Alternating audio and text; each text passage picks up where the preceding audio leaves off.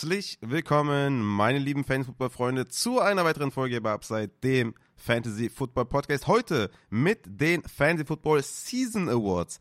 Wie ich finde, ein Highlight, diese Folge vorzubereiten und dann aufzunehmen. Ich bin super, super, super, super, super Guardiola Voice gespannt, wie mein Podcast-Partner, der liebe Matze, der heute auch dabei ist, worüber ich mich sehr freue, wie du die Awards verteilt hast.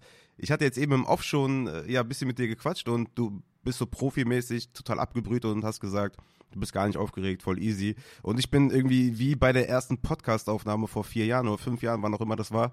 Ich bin total nervös. Ich weiß gar nicht, was abgeht. Ich bin total gespannt. Ich bin super neugierig, wen du so hast. Und ja, schön, dass du da bist, Matze. Wie geht's dir? Ja, auch hallo von meiner Seite. Ja, ich, ich freue mich. Also total. Ähm, ich bin auch jetzt tatsächlich gar nicht so nervös, sondern ich freue mich einfach. Ähm, hab's eben kurz schon kurz im Off gesagt, auch mal wieder, ja, nicht nur über negative Sachen wie Verletzungen reden zu dürfen, sondern einfach mal so, ja, frei Schnauze, wie man selbst auch so ein bisschen die Saison und auch die Fantasy-Saison empfunden hat. Und äh, von daher bin ich eigentlich, ja, sehr freudiger Erwartung und ähm, auch eher tendenziell gespannt, was du so vorbereitet hast, wen du so vorne siehst und ähm, was du natürlich dann auch am Ende des Tages äh, zu meinen Interpretationen so sagst. Ja, guter Punkt, den du ansprichst, weil das ist natürlich jetzt hier bei manchen Awards auch Interpretationssache, wie man das so sieht.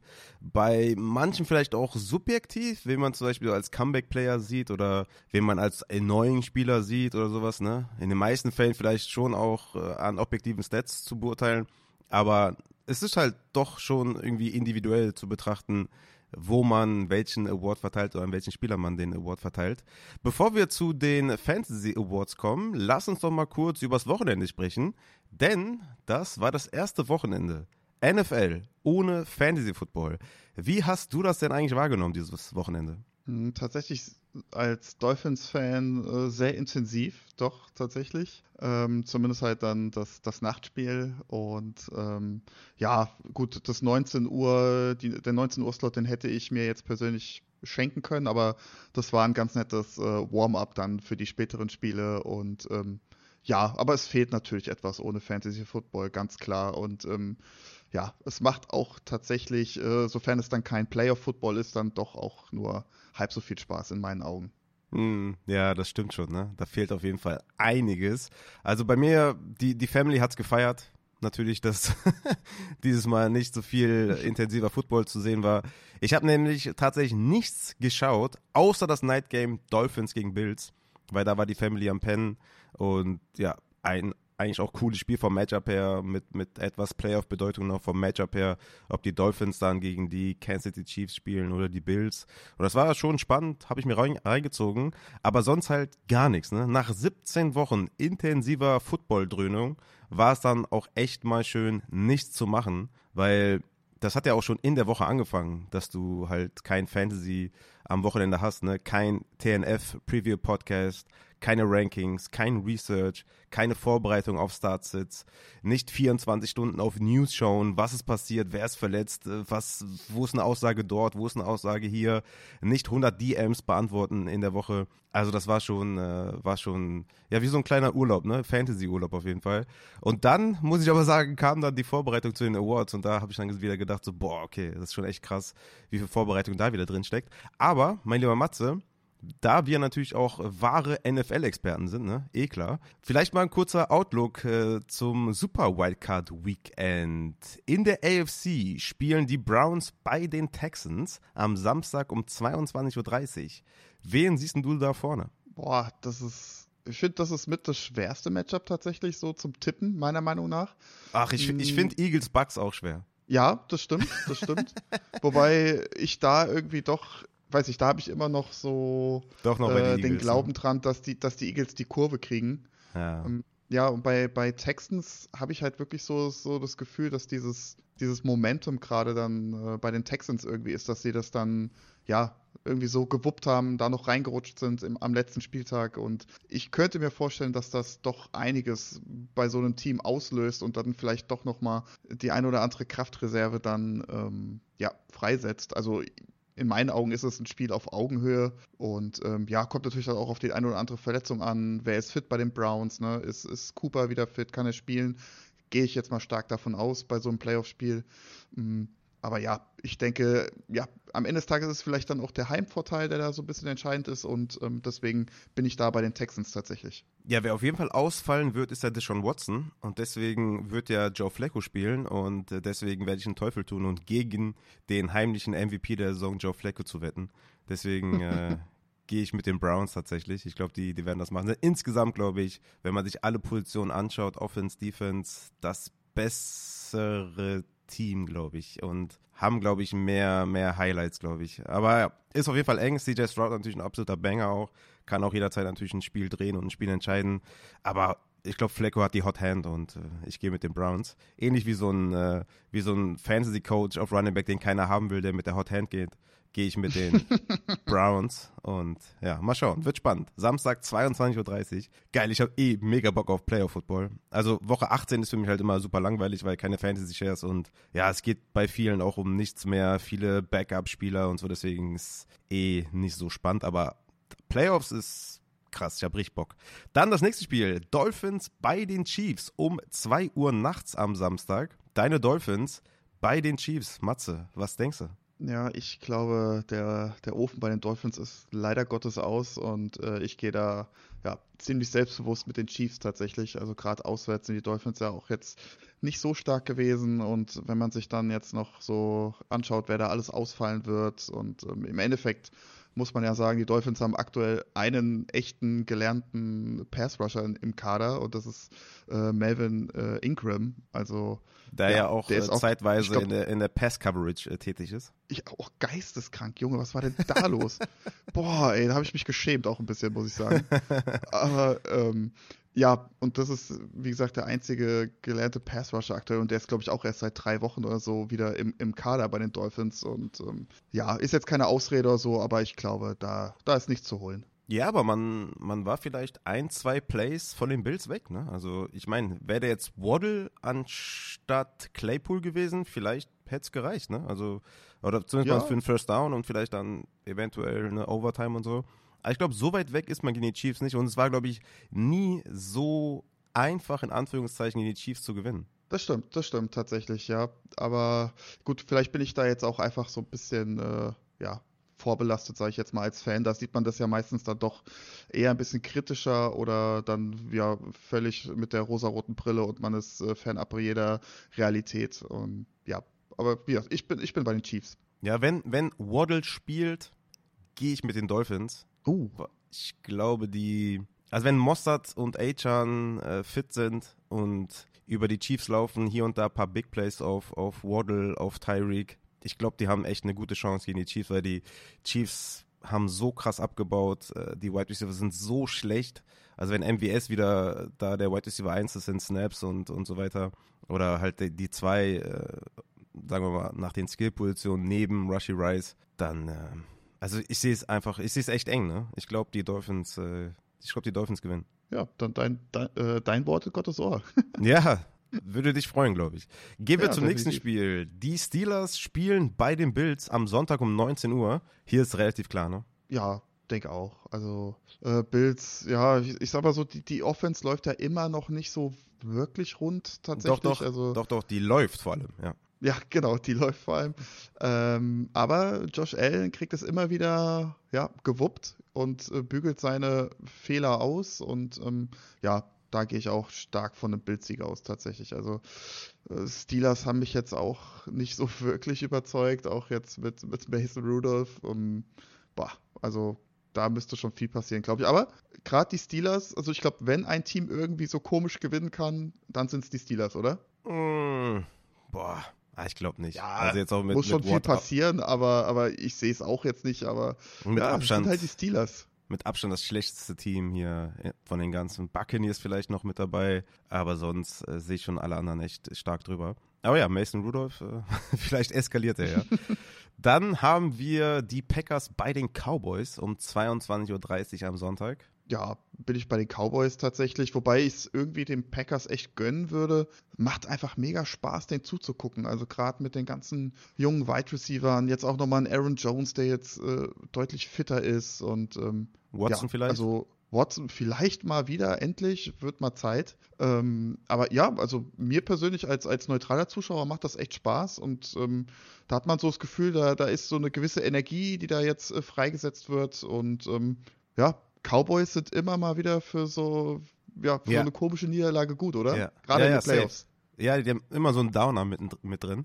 Und die Packers mit, mit Jaden Reed, mit Wicks, mit, mit Watson, mit Aaron Jones als äh, Playmaker aus dem Backfield. Vielleicht ist ja auch Musgrave wieder dabei, weiß man ja nicht. Ja, Ähm, war, war, äh, war jetzt ja schon wieder mit dabei. ja, ja, aber vielleicht dann etwas fitter, erhöhte, erhöhte Snaps und erhöhte Target Share und so weiter. Es ist schon eine spannende Gruppe auf jeden Fall. Jordan Love ist echt auch auf einem, auf, auf, auf einem krassen Weg, sich echt äh, zu etablieren. Es ist, ist glaube ich, knapper, als man glauben mag. Also ich bin da schon gespannt. Ich würde natürlich auch mit den Cowboys gehen, aber ich glaube, das wird, ähm, wird ein knappes Ding. Ja, definitiv bin ich auch dabei, ja.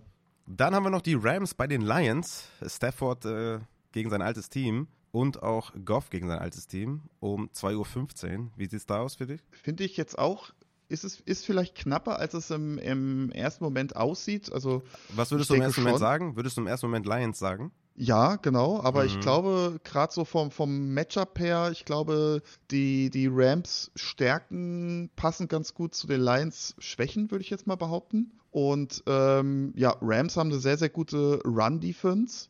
Und ich glaube, da kann man schon den, den Lions so ein bisschen den Zahn ziehen. Also, das würde ich jetzt auch nicht pauschal äh, ja, für die, für die Lions stimmen. Aber ja, natürlich, klar, zu Hause erstmal Favorit. Aber ähm, ja, also denke ich auch, möglicherweise auch eine Überraschung drin. Und insgesamt sieht man vielleicht dann doch eine, dieses Jahr eine Wildcard-Round, die dann vielleicht doch ein bisschen spannender ist als äh, die letzten Jahre. Ja, und im Endeffekt wird es dann trotzdem total langweilig, ist ja meistens so. Ich, ich würde ich würd gerne mit den Rams gehen, weil ich meine, der Adrian hatte irgendwann mal vor drei, vier Wochen oder so mal gesagt, dass er die Rams als, ich weiß nicht mehr, wie er es ausgedrückt hatte, aber äh, der hatte auf Twitter irgendwas geschrieben von wegen, dass die Rams am ehesten die Niners schlagen können in der, in der NFC. Und das wäre natürlich mega lustig, so ein mega Upset zu sehen, wenn die Rams dann gegen die Niners gewinnen irgendwie. Aber ja, keine Ahnung. Ich, ich gehe ich gehe mit den, ich gehe mit den Rams. Come on, ich gehe mit ja, den Rams. cool, cool. Ja, Stafford, Stafford ist besser als Goff. Die, ja, okay, Amon Russell Brown ist schon crazy. Äh, Laporta ist schon crazy. Die Running Backs sind schon crazy. Kennst du so? Also je, je mehr man redet, desto mehr geht man zu den, äh, Ja. geht man zu den Lions rüber. Aber Laporta geb- spielt ja vielleicht gar nicht. Ja, stimmt, hast du recht. Der hat sich ja leider verletzt am Knie, ne? Ja, richtig, ja. Muss man mal abwarten. Ja, siehst du, das ist der, das ist der Tiebreaker, dann gehe ich mit den Rams. Das letzte Spiel, Eagles bei den Buccaneers um 2.15 Uhr, das, das wird, glaube ich, so ein, so ein Spiel, das, das wird Schmerzen hervorrufen. Ja, also es könnte schon ziemlich ugly werden, tatsächlich. Also gerade wenn man sich irgendwie jetzt äh, am Sonntag das angeschaut hat, wie die Bucks sich da echt abgemüht haben gegen die Panthers, ne? 9 Also, zu 0. Mensch, mein Gott, ja. Oh, jedes Team kann irgendwie gegen die Panthers laufen, außer die Bucks. Ähm, ja, also ich bin, ich bin, ich bin bei den Eagles tatsächlich. Ich denke, die schaffen da den Turnaround. Oder ich will nicht, vielleicht nicht den Turnaround, aber es wird wahrscheinlich dann doch reichen am Ende des Tages gegen die Bucks. Ja, die wurden mies hops genommen von den Giants, ne? Das darf man jetzt nicht, äh, also das ist jetzt nicht so irgendwie so, dass die Giants ist, ist jetzt nicht so ein Team, wo du sagst, okay, die sind so wie die Texans oder wie die Rams oder Lions, dass die halt echt auch gute Spiele haben und dass du sagst, ja, gegen die kannst du auch mal verlieren. Auch Mhm. mit relativ großem Abstand sind die Giants, ne? die sind mega schlecht. Also dagegen zu verlieren, also da ist, da ist halt einfach mehr im Argen als jetzt, äh, keine Ahnung, dass Devonta Smith nicht gespielt hat oder irgendein Safety ausgefallen ist. Da ist einfach, ich glaube, das, das Team ist irgendwie tot. Also das kannst du mir nicht erklären. Ich habe mir so ein paar Sachen angeschaut, dann doch auch noch von dem Spiel, also Eagles gegen Mhm. Giants. Also, ich weiß AJ Brown ist ja auch questionable. Ich, Ja. ist, ist schon tough. Also normalerweise klar, locker Eagles, aber nach der Performance gegen die Giants, ich gehe mit den Bucks. Boah, krass. Ja, Ja. bist du doch mehr so bei den Außenseitern, doch, ja. Ja, äh, ich hab Bock. Ich hab Bock. Ich bin gespannt. Es wird auf jeden Fall, jedes Spiel wird sich reingezogen, mit Vergnügen. Das wird auf jeden Fall, das wird schon sehr, sehr geil. Gut, mein lieber Matze, da haben wir unsere äh, sehr, sehr schlechte Real-Life äh, Fans- äh, Real-Life äh, NFL ja, Performance hier hingelegt, äh, haben wir den Hörern bewiesen, wie schlecht wir sind und gehen dann zu den Fantasy Awards. Mein lieber Matze, wir haben 20 Awards und dann nochmal so zwei sneaky kind of Kategorien. Ähm, die ich jetzt hier nicht benennen möchte, aber 20 Awards, mein Lieber, das ist schon, äh, das ist schon krass, ne? Wie bist du da vorgegangen bei den Awards? Wie bin ich da vorgegangen? Ich habe mir erstmal sämtliche Internetseiten aufgemacht mit irgendwelchen Stats, die dafür nützlich wären. Und äh, ja, bin dann Kategorie für Kategorie durchgegangen und habe dann einen Spieler gefunden und dachte mir, ja, der könnte sein. Und dann hm, nochmal abgewogen und dann, ah nee, doch wieder verworfen, dann lieber einen anderen Spieler genommen. Und äh, ja, am Ende des Tages hatte ich für die meisten äh, Kategorien dann doch zwei oder drei Spieler sogar.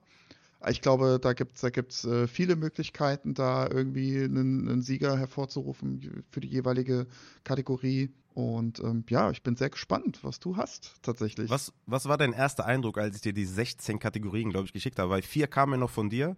Ich glaube, ich habe dir 16 oder 15 geschickt. Was hast du da gedacht? Dachtest du so, Alter, übertreib doch nicht. Nee, tatsächlich dachte ich mir, ach ja, komm, äh, da schreibst du Kann man nochmal vier, fünf äh, dabei machen. nee, was so 15, 16 Namen, das geht ja rucki zucki, so eine Vorbereitung, ähnlich wie du es gesagt hast, und auf einmal, ey, ja, doch, was, doch, ein äh, bisschen zeitintensiver als gedacht, ja, doch, tatsächlich. Ja, ja. Ähm, bei der einen oder anderen Kategorie wusste ich auch erstmal nicht so ganz, was du meinst. Da musste ja. ich dann nochmal nachfragen. Aber ähm, ich hoffe, ich habe es dann halbwegs äh, ordnungsgemäß interpretiert. Ja, ich glaube, bei dem einen oder anderen lässt sich das auch nicht vermeiden und da werden wir hier wahrscheinlich auch gleich im Podcast auch verschiedene Interpretationen hier haben, aber ja, ich denke insgesamt ist schon doch recht klar. Ich muss auch sagen, bei mir, als ich die Awards habe ich einfach von letztem Jahr kopiert und dann jetzt hier rein kopiert. Ähm, das waren letztes Jahr auch schon so viele. Du hast ja noch ein paar mitgebracht. Also es sind dann noch mal mehr als letztes Jahr. Und ich stand so irgendwie da und dachte mir so, boah, wo soll ich anfangen? Ich habe irgendwie gar keinen, also ich habe ja die ganzen 17 Wochen mehr auf die Opportunity geschaut, weißt du? Ich habe jetzt gar mhm. nicht den krassen Überblick, wer ist jetzt Running Back 1, wer ist Running Back 15. Ja. Wo war jetzt Bijan? War der jetzt ein kompletter Bust oder war der doch noch ein Top 10 Running Back oder also ich hatte ja über die Punkte gar nicht den krassen Überblick, weil ich halt immer mehr auf die Opportunity schaue und ne, egal auf Running Back, Wide Receiver, Tight End, okay, bei Tight End schon vielleicht mehr so auf Touchdowns oder so. Ich wusste, Sam Laporta hat die meisten Touchdowns, aber ich wusste jetzt auch nicht, mhm. dass der mhm. Tight End 1 ist in Points per Game und wie knapp das bei mhm. den Tight Ends insgesamt war und so weiter. Ich hatte da noch nicht den, den Überblick, deswegen auch geil, diese Awards zu verteilen und bin dann erstmal so ein paar Seiten durchgegangen, Fantasy Pros, PFF und ich glaube Sports Illustrated oder sowas und dachte mir dann so bei den meisten Awards, ja, nee, also sehe ich gar nicht so. Also warum hat er jetzt den Spieler den Award gegeben? Das hat mich dann so ein bisschen daran erinnert, warum ich den Podcast angefangen habe damals, weil ich habe ja den Podcast angefangen, weil ich bei den meisten Experten in in den USA immer so dachte, boah, nee, sehe ich ganz anders. Ähm, und hat mich da so ein bisschen zurückverfrachtet äh, gefühlt und dachte dann bei den Awards so, ja krass, ey, wie viele Seiten es gibt, ne, die Fantasy Football behandeln und die meisten haben nur so fünf, sechs Kategorien oder so. Und da war ich dann auch schon so, boah, okay, erstmal muss ich mir einen Überblick verschaffen, habe dann erstmal so fünf Spieler, sechs Spieler aufgeschrieben pro Kategorie und bin dann so nach und nach durchgegangen und war schon äh, sehr, sehr zeitintensiv, das alles vorzubereiten. Aber hat echt eine Menge Spaß gemacht und hat mich auch oftmals so überrascht, wer dann doch so gut war und wer dann doch so schlecht war. Und ja, schon sehr, sehr geil gewesen auf jeden Fall. Hast du denn schon alle Awards verteilt? Weil ich habe so die eine oder andere Kategorie, wo ich dann so on the fly gleich entscheiden werde, wem ich den Award gebe. Ja, doch. Ich bin eigentlich locked in tatsächlich bei allen. Doch, ja, ja? habe ich mich dazu entschlossen oder gerungen teilweise. Aber ja, ich muss auch sagen, ähm, ich, ich habe ja dann mehr auch den Fokus tatsächlich dann auf die Injuries. Klar, ich spiele auch Fantasy Football in diversen Ligen und ähm, aber da hangelt man sich dann doch irgendwie so von Woche zu Woche irgendwie, habe ich so das Gefühl. Und wie du schon sagtest, man hat dann, wenn man sich dann so mal auf so eine, auf so eine Folge vorbereitet, dann doch nochmal so, so einen ja, kompletten Über, so eine Übersicht einfach, okay, was ist denn eigentlich so abgelaufen? Und ähm, wie du schon sagtest, Bijan Robinson auf einmal, oh, ist er Top 10 Running Back oder nicht? Und ähm, oftmals ja, sind es dann auch persönliche Eindrücke, die einen dann so ein bisschen, ja, die Wahrnehmung verfälschen. Ne? Also gerade wenn man dann Bijan Robinson Owner war und dann wieder, oh, ey, jetzt hat er wieder nur, keine Ahnung, sechs Punkte gemacht oder so. Der hat ja auch zweimal unter null Punkte gemacht, ne? Genau, und dann, und dann hast du es schon so im Kopf, okay, das kann eigentlich gar keine gute Saison gewesen sein von dem, ne? Ja, ja, ja, ja. Ja, gut, bei Bijan muss ich sagen, den könnte man auch fast schon bei Bust machen, weil in, insgesamt war es halt einfach schlecht. Ich habe mir dann ähm, für die ganzen Positionsgruppen die Points per Game rausgeschrieben, die Wins above Replacement Werte, die Consistency Werte. Ich habe da echt, bin da echt tief reingegangen. Bin mal gespannt, wie du vorgegangen bist. Aber ich würde dann auch sagen, wir kommen dann auch schon zu den Fantasy ja. Football Awards und steigen ein beim Steel of the Year. Die Community, ich habe ja den einen oder anderen Award auch als Umfrage bei Twitter ähm, vorgestellt. Steel of the Year war zum Beispiel auch dabei, aber ich habe natürlich jetzt nicht alle 20 Awards da äh, reingeha reingehauen. Steel of the Year laut Community Raheem Mostert mit 53% erster gewesen, zweiter Nico Collins, dritter Rashad White und Evans auf der 4 mit 9%. Wer ist für dich der Steel of the Year? Da bin ich tatsächlich voll und ganz bei der Community und ich bin auch bei Mossad gelandet. ADP von 114 gewesen, Running Back 40 und hat dann ja ein Running Back 2, Running Back 3 Finish hingelegt und ähm, ja, Dritter in Points per Game. Ähm, ich habe ihn vorgezogen tatsächlich vor Kyrene Williams weil Mostert auch insgesamt mehr Spiele gemacht hat. Und ich glaube, man hatte dann auf die gesamte Saison hingesehen von Mostert vielleicht ein bisschen mehr als von Kyron Williams. Und ähm, deswegen habe ich mich für Mostert entschieden. Ja, ich habe Kyron gar nicht mit reingenommen, weil der eine ADP von über 200 hatte oder so. Den hat kaum jemand gedraftet. Ich meine, hier und da in euren Ligen hat mal vielleicht jemand den gedraftet, aber ich hatte ja zum Beispiel zwölf Ligen und in zwei davon nur war der schon gedraftet. Also der war schon eigentlich ein Waferwire-Spieler und kein Stil. Ähm, ähnlich wie Nakur, das, die hast du einfach nicht gedraftet. Ganz selten halt mal, ne? Ich hatte zum Beispiel auch so ein paar Mock-Drafts, wo ich einen Nakur mal gedraftet habe. Einen Kyron, glaube ich, nie glaube, ich habe den niemals in einem Mockdraft irgendwo genommen. Ähm, das ist schon für mich ganz klar kein Stil, weil du den selten gedraftet hast. Für mich war es dann ein Kopf-an-Kopf-Rennen zwischen den Miami Running Backs, ne? zwischen Raheem Mostert und Devon Achan. Beide mega krass ihre ADP outperformed. Mostert, wie du schon gesagt hast, Running Back 40, gedraftet an 114. Achan als Running Back 44 gedraftet an 127, also auch recht eng beieinander. Mostert Points per Game, Running Back 3, wie du gesagt hast. Achan, Running Back 4 in Points per Game. Also sehr eng beieinander. Aber Achan hat dann nur 10 Spiele gemacht. Trotzdem, Achan, starke Saison, Running Back 10 nach Wins above Replacement, 16,5 Punkte pro Spiel, ist echt krass gewesen, hat 20 Big Plays am Boden aufgelegt, die meisten unter allen Running Backs, richtig, richtig krasse Leistung, aber Mostard, 17 Points per Game, Running Back 3 nach Wins above Replacement, war mega konstant, 8 Spiele über 14 Punkte erzielt, also der war meiner Meinung nach der größte Stil dieses Jahr im Draft. Ja, also ich glaube auch, ähm, jeder, also der ihn, der ihn hatte, hatte einfach auch mega viel Spaß mit ihm und es war wirklich mhm, auch einfach so ja. eine, so eine, so eine sichere Bank. Also da hast du dir, da hast du dir nie, also ich glaube spätestens nach Woche drei oder so, hast du dir nie einen Kopf gemacht, ähm, ah, soll ich noch heute mal benchen oder so? Also der war, das war irgendwann relativ schnell für mich persönlich locked in und mhm, Mostert ja. spielt immer, die Touchdowns fließen rein und ähm, von daher, war das für mich eigentlich äh, ein No-Brainer. Ja, war relativ schnell bei mir auch der Steel of the Year. Achan hat sich dann so rangeschlichen. Ich hatte noch Rashad White mit in der Verlosung. Mhm. Der wurde dann 70 gedraftet als Running Back 27, war dann Points per Game Running Back 9, overall auf der 5, 14 Punkte im Schnitt gemacht, war Running Back 6 nach Wins above Replacement, aber ging halt 70 Picks früher als Mostard. Und dann war der halt schon ja. eliminiert. Mike Evans, auch krasser Stil gewesen, als Wide Receiver 32 gedraftet, dann 79 also auch echt spät, war dann Points per Game Wide Receiver 6, overall 4, also ist auch schon echt krass gewesen, hat die meisten Touchdowns aller Wide Receiver erzielt, auch echt Props an Mike Evans und Nico Collins, auch echt ein krasser Stil gewesen, ne? ging an 156 vom Board und war Points per Game Wide Receiver 13, also auch da krasser Stil gewesen, aber kommt halt nicht an dieses ja, Elite-Material von Mostard oder Achan äh, ran. Ne? Die waren halt, also der eine Running Back 3 Points per Game, der andere Running Back 4. Und ja, deswegen war es dann für mich auch relativ schnell. Raheem Mostert. Kommen wir zum nächsten Award. Bust of the Year. Auch immer wieder eine sehr schöne Kategorie. Da kann man sich schön seine, sein Draftboard anschauen und da sein, seine First Rounder sich anschauen und gucken, boah, geil hat der reingeschissen.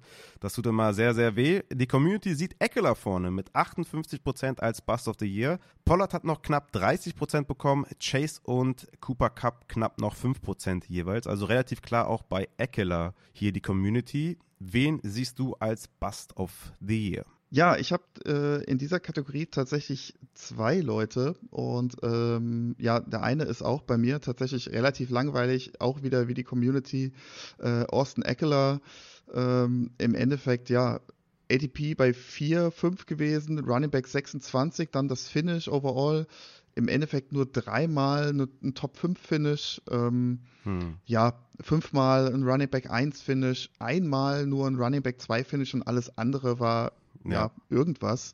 Ähm, auf der anderen Seite habe ich noch einen anderen Spieler rausgesucht, äh, wo ich, ich persönlich hatte ihn jetzt nirgendwo bekommen wo ich mir allerdings auch vorstellen könnte, dass Owner von diesem Spieler auch dieses Jahr relativ enttäuscht waren und ich mir auch vorstellen könnte, aufgrund seiner ADP, dass äh, die gesamte Saison bzw. der Kader dann daraufhin äh, ja so ein bisschen drunter gelitten hat. Und zwar ist es Patrick Mahomes tatsächlich. Mm. Äh, ADP 14 und ja, ja am Ende des krass. Tages dann ein Quarterback 7 Finish. Und äh, wenn ich natürlich mir einen Quarterback hole, äh, ja, Ende Runde 1, Anfang Runde 2, und teilweise ist er ja tatsächlich dann vor einem Josh Allen oder einem äh, Jalen Hurts weggegangen, ähm, ja, dann hat das, oder könnte ich mir zumindest vorstellen, äh, wie gesagt, ich hatte ihn ja nicht dieses Jahr irgendwo, ähm, dass das dann doch dein Team irgendwo, ja, doch arg geschwächt hat. Äh, ja, nur zweimal einen Top-5-Finish gehabt, ähm,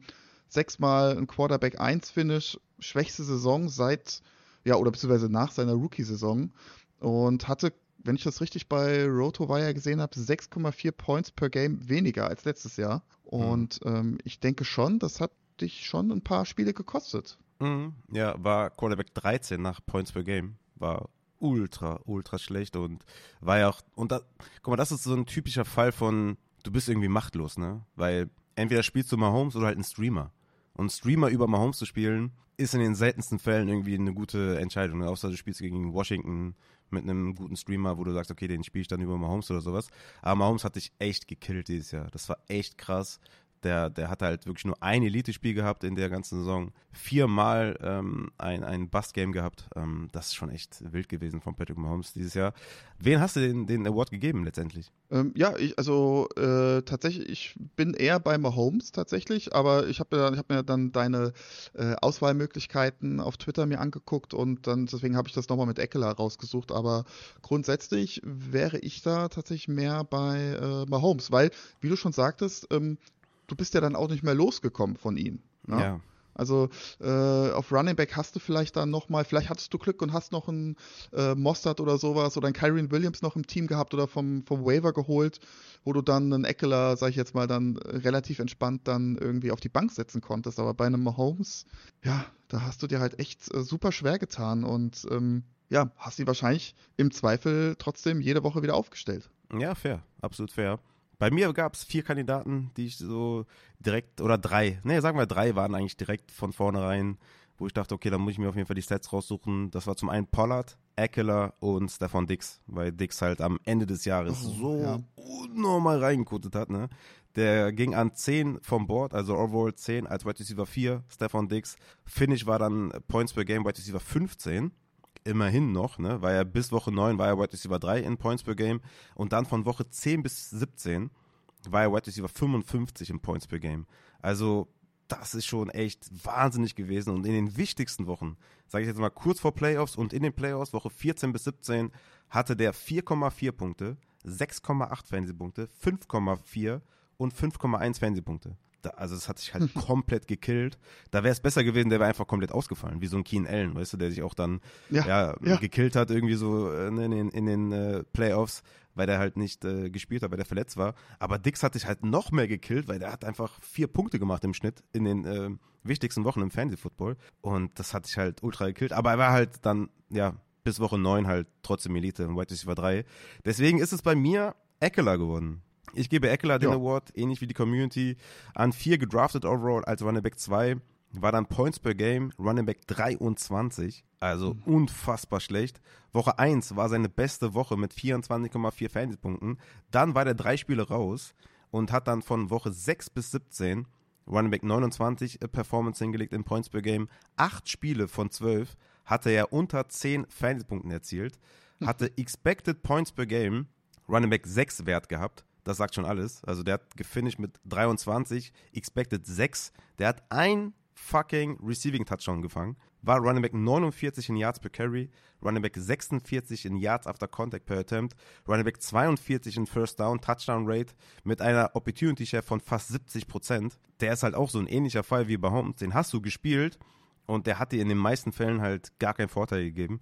Deswegen habe ich Eckler noch über Pollard, weil Eckler früher ging, aber Pollard war auch extrem schlecht. Ne? An 13 gedraftet. Ja. Ähm, overall als äh, Running Back 6 äh, Points per Game war er dann Running Back 26, also drei Plätze hinter Eckler, ging aber auch ein bisschen später, hat wenigstens alle Spiele gemacht, Pollard. Das hat ihm noch so ein, die Edge gegeben über Eckler in dem Award für mich, weil gut, war zwar jetzt nicht dolle, aber wenigstens alle Spiele gemacht, war Running Back 18 overall, also auch hier besser als Eckler. Und von Woche 11 bis 14 war er Running Back 7, da hatte er eine Hot Stretch, die hatte Eckler fast gar nicht. Klar, in den Playoffs war Pollard dann auch mies schlecht mit 6,7 Punkten, 4,8, 5,4, aber im Endeffekt war es dann Eckler, weil der, ja, war halt ein Top 5 Pick und also brutal schlecht mit einer hohen Opportunity, hast ihn niemals gebencht und war dann gerade gegen Ende der Saison halt auch ultra schlecht. Ja, also ich glaube auch gerade bei Pollard, ähm, ich sag mal so, er hat ja halt nie so wirklich die Spiele gewonnen, aber ähm, er hatte halt trotzdem am Ende des Tages immer noch mal so, ja, irgendwie so Borderline, Running Back 1, Running Back 2 Finishes, wo du sagst, ja, okay,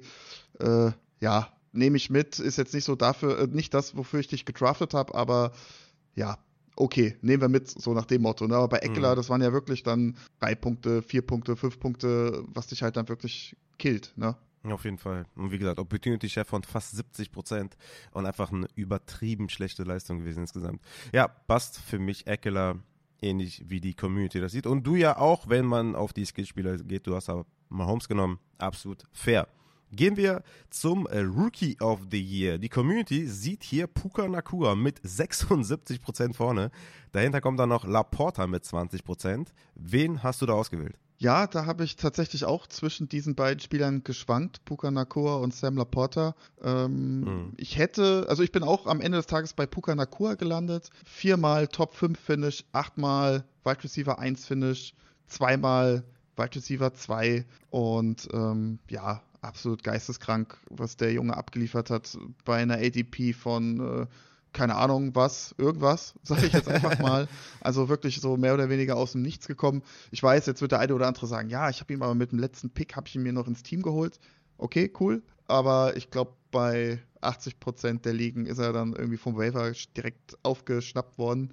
Und ja, ähm, ja ich glaube, bei Sam Laporta, was ich richtig cool fand, dass halt wirklich, ja, diese Rookie-Tight Ends-Saison ist sehr, sehr schwer in den meisten Fällen. Ja. Und ähm, kann man, also zehnmal Tight End 1 Finish, okay, äh, da brauchst meistens nicht sehr viel für, aber trotzdem siebenmal Top 5 Finish. Ich glaube, das ist schon echt krass.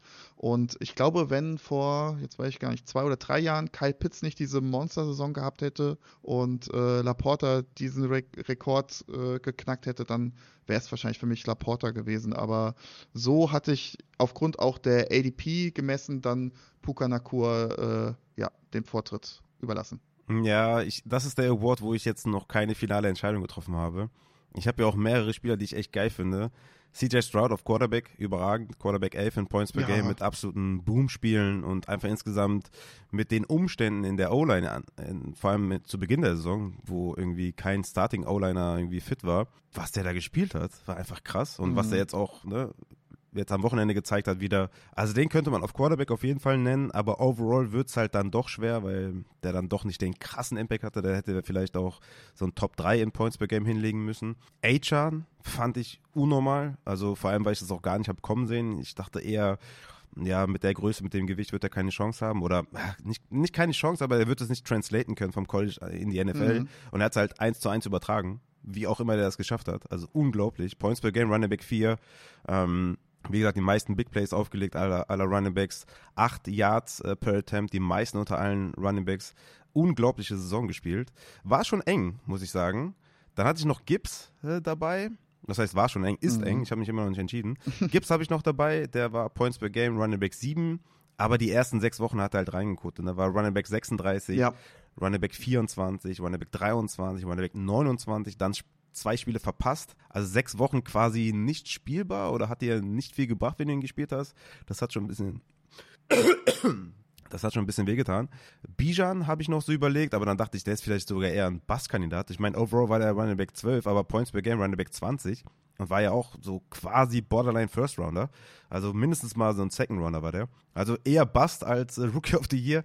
Ja, und dann halt ja. Puka, ne? Bei Puka Naku, du hast schon angesprochen. Neunmal Top 13 Wide Receiver gewesen eh die ganze Saison halt in elf seiner 17 Spiele mindestens ein Flexer gewesen. Also vom Waferwire gepickt, unglaubliche Saison gespielt, jetzt den, den äh, Rookie-Rekord ja auch geknackt, dann direkt ausgewechselt worden von Sean McVay, das war auch, das war auch äh, ziemlich geil. Ja, Puka Nakur, Wahnsinnssaison auf jeden Fall als Rookie, unfassbar, out of nowhere. Sam Laporta, du hast es auch schon gerade gesagt, siebenmal Top 5 Tight End gewesen, nach Wins Above Replacement, overall auf der 11 von allen Spielern. Tight End 3 mhm. gewesen, als Rookie neun Touchdowns zu fangen, die meisten äh, unter allen Tight Ends, 113 Targets, Top 5 unter allen Tight Ends, kompletter Wahnsinn. War tatsächlich Tight End 1 in Total Points und in Points per Game auf Tight End. Unglaublich. Ja. Und ja, das in Zeiten von, von, von Kelsey, äh, Hawkinson, ja. Mark Andrews, ne? Ja, und auch Kittel, der auch echt wahnsinnige Spiele hatte. Ja. Also das, das musst du erstmal schaffen. Ich meine, es war mega knapp nach, nach Points per Game, war das ja echt krass bei den, äh, bei den Titans. Da hat der Sam Laporta 11,6 Punkte in Points per Game, Kelsey 11,5, Hawkinson 11,4, Andrews 11,3. Also es war wirklich mega eng. Aber, beziehungsweise ich gebe den Award Rookie of the Year an Puka Nakur. Ja, ich glaube, ja, ja ist, ist, ist fair, ist richtig. Aber auch Sam Laporta, glaube ich, ist, ist voll in Ordnung, wenn man das sagt. Ähm, was ich, was ich mich halt bei Puka Nakua frage, ich weiß nicht, wie du das siehst, wo ich mir dann auch so die Stats angeguckt habe, wäre das alles so gekommen, wenn nicht äh, Cup diese Anfangszeit verletzt ausgefallen wäre? Ja, mit Sicherheit nicht. Ich meine, da hatte er in Woche 1, halt, ne? ja, Woche 1 war er Running, äh, Wide Receiver auch äh, 10, also Wide Receiver 1 Finish, dann äh, war er Wide Receiver 5 in Woche 2, gut, Woche 3 dann kurz einen Downer gehabt, aber Woche 4 dann auch direkt wieder Wide Receiver 4 gewesen, Woche 5 Wide Receiver 11, also ja. das ist schon, schon irre gewesen, ne? Also da ja, frage ich mich, ersten, okay, ja. In den ersten fünf Wochen einfach Wide Receiver 9, 5, 4, 11, das ist einfach Wahnsinn. Ja, irre vollkommen. Aber wäre also, natürlich auch nicht, äh, also wenn Cooper Cup da gespielt hätte, wäre es glaube ich auch nicht passiert. Aber das, das nimmt ihm ja von der Performance nichts weg, ne? Ja, In meinen Augen. das stimmt. Ja, da hast du vollkommen recht. Nee, aber Puka Nakua, glaube ich, ist, äh, ja. Da bin ich mal gespannt, ob du ihn in der einen oder anderen Kategorie dann noch drin hast. Ja, wo ich hier angefangen habe mit den Awards, war ja in jeder Kategorie entweder Puka oder Kyron. Also das war ja dann, da, da habe ich dann irgendwann gedacht, okay, da muss ein bisschen Abwechslung rein. Aber ja. Nee, Sam Laporta so wirklich hauchdünn gescheitert. Aber ich gehe mit Puka bei, bei Laporta. Ich weiß nicht, wie viele Ligen der dir wirklich gewonnen hat. Ähm, ich habe jetzt natürlich auch nicht alle Championship-Teams gesehen. Ähm, aber ja, die, diese krasse Edge hatte dir halt über den anderen Titans nicht so gegeben. Ne? Natürlich out of nowhere, ähnlich wie bei Puka, aber einen Wide Receiver zu finden, der dann so finisht als äh, Wide Receiver 9 Points per Game und so viele Top äh, 13 Wide Receiver Finishes hatte, also neun Stück auf Weekly Basis, das war schon echt krass. Ne? Und Laporta, klar, ey, wie ja. gesagt, schon krass gewesen, aber so eine kleine Edge gebe ich da Puka, aber ich kann auch jeden verstehen, der da Sam Laporta nimmt, gerade auch, weil es halt die Titan-Position ist. Ja, sehe ich ähnlich. Dann haben wir die wundervolle Kategorie One-Hit-Wonder. Was hast du daraus eigentlich gemacht oder was hast du darin interpretiert?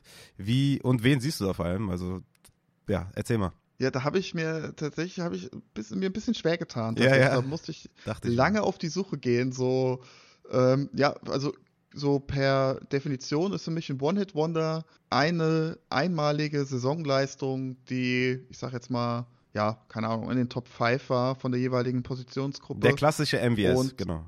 Genau, wo aber dann wirklich die komplette restliche Saison gar nichts bis äh, wenig war, also, mhm. also wirklich gar ja. nichts fast. Und ja, ähm, ja. ja, auch einfach so ein bisschen random. So, und da habe ich zwei Sachen rausgefunden.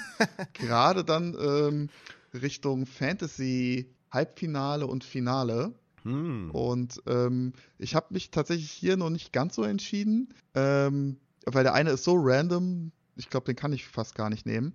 Deswegen gehe ich mit dem anderen und das ist Chris Rodriguez in Woche 16. Okay, cool. 19, ja. 19 Half-PPA-Punkte. Ähm, ja, äh, die restliche Saison gerade so, wenn überhaupt, maximal über drei Punkte pro Spiel. Und ja, durch glückliche Fügung von Ausfällen und ähm, ja, kam dann rein in Woche 16 und hat zwei Touchdowns gemacht. Und was ich halt so lustig fand, nach diesem Spiel ist er auch direkt auf die IR-Liste verschwunden genau. und hat, hat, auch nicht mehr gespielt. Deswegen fand ich das äh, in Anführungsstrichen relativ lustig. Und ähm, ja, deswegen, das war für mich so ein klassisches One-Hit-Wonder. Ja, finde ich gut. Find ich ähm, der andere war dann eine Woche später auf Tight End Johnny Munt von den Vikings. mit 14,9 Half-PPA-Punkten, 4 von 7 Receptions, ein Touchdown und das war für mich halt absolut random, so in, de, in der Finalwoche dann, ja, so, so ein Spiel hinzulegen, ähm, hat wahrscheinlich nie irgendwer auf der Welt wahrscheinlich aufgestellt, aber ähm, deswegen habe ich den, den Award jetzt auch nicht an, an ihn gegeben, sondern eher an Chris Rodriguez. Ja, zwei gute Spiele auf jeden Fall. Ich, ich habe zum einen Jalil McLaughlin mir rausgesucht. Der hatte ohne Javonte Woche 4 und 5 mit 10 bzw. 12 Touches, 18 und 17 Fernsehpunkte. Und danach oh, dachte ja. man so ein bisschen, ja, okay, vielleicht ist er so ein, so ein kleiner Achan, so ein, so ein Keaton Mitchell kind of Spieler, der vielleicht so seine 10, 12 Opportunities sieht und vielleicht viel damit macht. Aber der hatte danach nie wieder mehr als 8,7 Fernsehpunkte ist dann auch unterm Radar ver verschwunden, aber so komplett gar nichts gemacht hat er dann auch nicht mehr und er hatte halt zwei gute Spiele, das wäre dann halt so, ja, ist ja One-Hit-Wonder und hier nicht Two-Hit-Wonder. Miles Sanders fand ich noch interessant, der war in Woche 1 Running Back mhm. 23, in Woche 3 war der Running Back 12 und danach war der Running Back 42, 59, 29, 50, 34, 53, 37 und so weiter. Also komplett kotig. Fand ich auch cool, aber auch hier zwei solide Performances, danach halt gar nichts mehr. Fällt dann auch so ein bisschen raus, aber fand ich lustig. Hayden Hurst war in Woche 1 der Tight End 2 der Woche. Sieben Targets, fünf Receptions, 41 Yards und Touchdown. Danach war er Tight End 36, 44, 7 47, 24, 31. Hier tut mir es aber so ein bisschen leid, dass er halt so eine harte Concussion hatte und das hier ähm, mm. auch mehr im Argen wohl ist. Und dann ja, ja. tat es mir leid und dann habe ich ihn auch rausgekegelt. Aber auch eigentlich äh, One and Wonder vertretbar, weil Teil 1 der, der Panthers ohne wirkliche Konkurrenz und nur eine gute Woche. Aber ja, am Ende war ich dann bei, weil ich muss natürlich auch einen Giant-Spieler unterbringen, bin ich bei Daniel Jones gelandet. Bester Mann. Daniel Jones, einfach bester Mann, war in Woche 2 der Quarterback 1. Quarterback 1 der Woche in Woche 2 mit 30 Fantasy-Punkten. Danny Jones, absoluter Goat. Davor im ersten Spiel war er Quarterback 28, nicht so gut. Und nach Woche 2 war er Quarterback 31, Quarterback 24, Quarterback 26, war dann drei Spiele verletzt, kam dann wieder für ein Spiel, hat dann 33% Snaps gespielt für 1,9 Punkte und war dann Season Ending raus. Also Danny ja, Jones, gut, ja. richtig geiler One-Hit-Wonder und äh, hat wehgetan auf jeden Fall, da die Stats ja, äh, rauszusuchen. ja, wen ich noch hatte tatsächlich, wo ich kurz überlegt hatte, war äh, Dante Foreman tatsächlich. Ja, hatte äh, der nur ein in, gutes Spiel? In, ja, er hatte tatsächlich so, so ein bisschen mehr, deswegen ist er dann im Endeffekt durchs Raster gefallen bei mir. Ja, der hatte, glaube ich, Aber, drei, äh, vier Spiele, wo der ganz okay war, ne? Ein richtig gutes ja, äh, und dann noch so Touchdowns genau. gemacht, glaube ich, ne? Genau, halt in Woche, in Woche 7 hatte er 33,5 Half-PPA-Punkte mit zwei Touchdowns und hatte halt in Woche 10 nochmal äh, 17,2 Punkte und äh, da hatte er so von, ja, Woche, Woche 6 bis 11 hatte er so ein ja, leichten Stretch, nenne ich es jetzt mal, wo er mal so sieben oder acht Punkte gemacht hat. Aber ist dann im Endeffekt dann äh, dadurch durchs Raster gefallen, aber ähm, war ja dann auch sehr verletzungsgeplagt, beziehungsweise wurde ja dann auch, ähm, war ja auch dann teilweise healthy Scratch dann, als die anderen Running Backs wieder fit waren. Mhm. Deswegen ist der so ein bisschen bei mir rausgefallen. Ja. Naja, aber geile Kandidaten auf jeden Fall. Lustig. Kommen wir zu einer Kategorie, die eigentlich weniger lustig ist, die eigentlich schmerzvoll ist, weil One Year Wonder ist für mich jemand, der eigentlich das beste Fantasy-Jahr jetzt hatte und nie wieder haben wird. Also die Leistung nicht bestätigen kann. So interpretiere ich das. Aber ich lasse dir den Vortritt. Was war deine Interpretation von One Year Wonder und wen siehst du? Ja, ähm, ich habe es tatsächlich auch ähnlich interpretiert, fand das aber mh, hm, ein bisschen fies und vielleicht auch so ein bisschen anmaßend, dass ich dafür äh, dann dass ich dann sage, nee, der taugt überhaupt nichts, obwohl er vollkommen abgerissen hat dieses Jahr. Ähm, deswegen habe ich mich für einen Spieler entschieden, mh, mm, der, ja, ich will, abgerissen ist jetzt vielleicht äh, ein bisschen viel, aber er hat auf jeden Fall Spaß gemacht, wenn man ihn zugeguckt hat und wenn er seine Opportunities bekommen hat. Und aufgrund einer schweren Verletzung denke ich, dass er nächstes Jahr nicht so viel Spaß machen wird. Und das ist Keaton Mitchell von den Ravens. Ah. Hat 9,3 äh, Points per Game gehabt, Half PPR. Hat sich dann jetzt äh, Mitte Dezember das Kreuzband gerissen. Und ähm, ja, ich denke einfach, dass er, ja, hatte 4,3 Points äh, per Game over expected und ähm, hat, war halt super effektiv und wie gesagt, hat mega viel Spaß gemacht, fand ich persönlich, wenn er den Ball hatte. Und ähnlich so wie so ein Achan. Und ja, aufgrund dann seiner, seines Rest-Scores und ähm, ja, auch dann geschuldet der Running Back Position, wo man dann in diesem Geschäft dann doch relativ schnell den einen oder anderen äh, Veteran dann vor die Nase gesetzt bekommt, ähm, könnte ich mir vorstellen, dass er da vielleicht ein bisschen länger braucht und dass wir dann äh, ja nächstes Jahr vielleicht nicht ganz so viele nette Plays von ihm sehen. Ja, ja, ja. Guter Kandidat eigentlich auch, muss ich schon fairerweise sagen. Ich bin ein bisschen fieser rangegangen, ne? Ich war fies. Oh. Wie man mich kennt, glaube ich. Da bin ich gespannt. Da bin ja. ich gespannt. One Year Wonder 2023. Raheem Mostert. Ja, ja, ja, ja, ja. Gut, er hatte, ja, ich sag mal so, er hatte ja schon das eine oder andere Jahr, wo er gut war. Ne? Wo er, wo er, wo er ja, Spaß gemacht hat. Ja, wo Deswegen er einzelne gute Spieler so, hatte. Aber er ja, hat ja also ich sag mal so, er war ja Jahre schon trotzdem mal, war ja trotz, war trotzdem mal Running Back 2 oder so am Ende des Jahres. Weißt du, was ich meine? Er war Running Back 2 am Ende des Jahres? Wann? Nee, also, äh, nee, ich meine, also, Running Back 2 Finish, Entschuldigung. Also jetzt zum Beispiel 2019 ähm, war er ja schon mal irgendwo, ich sag jetzt mal Fantasy relevant. Weißt du, was ich meine? Ja, ja, klar. Ich habe das so interpretiert, ein Spieler, der, der auch noch nie wirklich irgendwie so in diese Riege reinkam. Ja, ja, Und jetzt ja, genau. einmal reinkam und ja. Ja. Ja, deswegen sehe ich ihn da eigentlich auch. Also ich kann ja vielleicht mal ausführen, aber ja, weil du mhm. jetzt gerade den Punkt angesprochen hast, der war halt ja von 2015 bis 2018 ja im kompletten Nirvana. Dann 2019 war er als Finish Running Back 25, dann 2020 48, 2021 140, hat er auch nur ein Spiel gemacht und 2022 war er Running Back 25 äh, Finish und jetzt hat er halt ja, meiner Meinung nach wirklich krass abgeliefert. Und es tut mir auch leid für Ronnie Mostert. Es tut mir wirklich leid. Aber er ist 32 Jahre alt, wenn die Saison anfängt, ah. 2024. Könnte sogar für 3 Millionen Ersparnis gecuttet werden, was ich jetzt nicht glaube, weil dazu war er eigentlich zu gut und passt eigentlich auch perfekt in das Scheme rein. Ich denke aber, dass Achan besser ist dass Achan jünger ist. Ich glaube, das kann man auch anhand von Geburtsdatum festlegen. und dass Achan einfach im Endeffekt effektiver sein wird. Das äh, Scheme kann auch wieder easy einen Running Back in den späten Runden finden im Draft, der perfekt reinpasst. Ich glaube, Mossad ist komplett replaceable und ich bin mir nicht sicher, ob Mostert nochmal so, so eine Saison spielen kann. Hat einfach als Running Back 2 abgeschlossen, 18 Rush-Touchdowns, 3 Receiving-Touchdowns, 21 Total Touchdowns.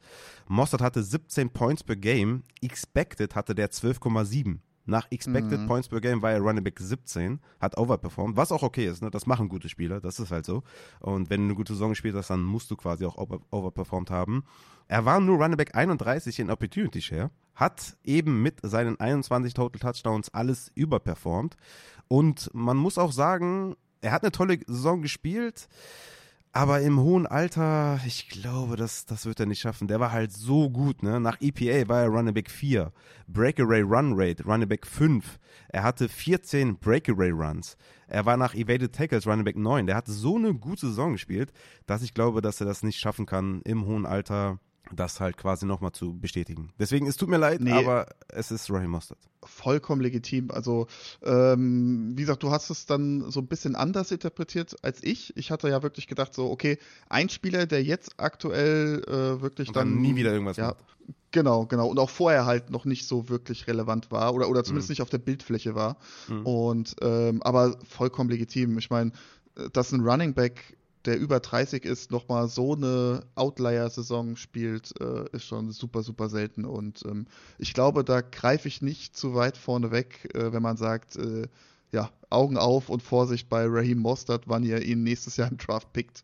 Also, ja, ja. Äh, ja, also ich sehe das ähnlich wie du auch. Ich denke, Achan wird nächstes Jahr dieses Backfield übernehmen und dann wird das vielleicht so eine, ja, einfach geswitchte Rolle jetzt im Vergleich zu diesem Jahr. Mm, ja, absolut. Gehen wir weiter zur nächsten Kategorie. Most Improved Player. Auch diese Kategorie wurde zur Verfügung gestellt zum Abstimmen. Die Community sieht Kyron Williams mit 54% vorne. Wen siehst du als Most Improved Player? Ja, auch da habe ich mir anfangs ein bisschen schwer getan.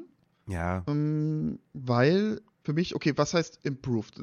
Jetzt rein faktisch gesehen hätte man jetzt hier zum Beispiel auch einen Mostert wieder nehmen können, ne? wo man Ja, sagt, okay, klar. guck mal, der, der hat letztes Jahr drei Touchdowns gemacht, jetzt dieses Jahr 18, ne? Bla, bla, Es gibt hier mega viele Spieler. Du hast Ja. Jerome Ford, du hast Mostert, Collins, Injoku, Rashad White, McBride. Du hast eigentlich fast jeden Spieler, der irgendwie Top 12 auf seiner Position war Ja. und letztes Jahr vielleicht Top 24 war oder der hättest du nehmen, nehmen können. Ja, und ich habe halt mir jetzt einen Spieler rausgesucht, wo aber, ähm, wie soll ich sagen, die Opportunities im Vergleich zu dem letzten Jahr oder auch den Jahren zuvor relativ ähnlich war. Ähm, ich fand ja zum Beispiel Kyron Williams, keine Ahnung, der hatte ja letztes Jahr, wie viel, wie viel Snaps hat der überhaupt gesehen letztes Jahr? Keine Ahnung. Also, äh, das konntest du wahrscheinlich an einer Hand abzählen und äh, dass der sich logischerweise verbessert, wenn er mehr äh, Snaps spielt und Opportunities sieht, ist eh klar. Ich meine, dass er dann vollkommen durch die Decke gegangen ist, ist dann jetzt nochmal ein anderes Thema. Aber Mhm. ich habe mir halt, wie gesagt, einen Spieler rausgesucht, der, ja, wo man auch einfach die Situation zu den Jahren zuvor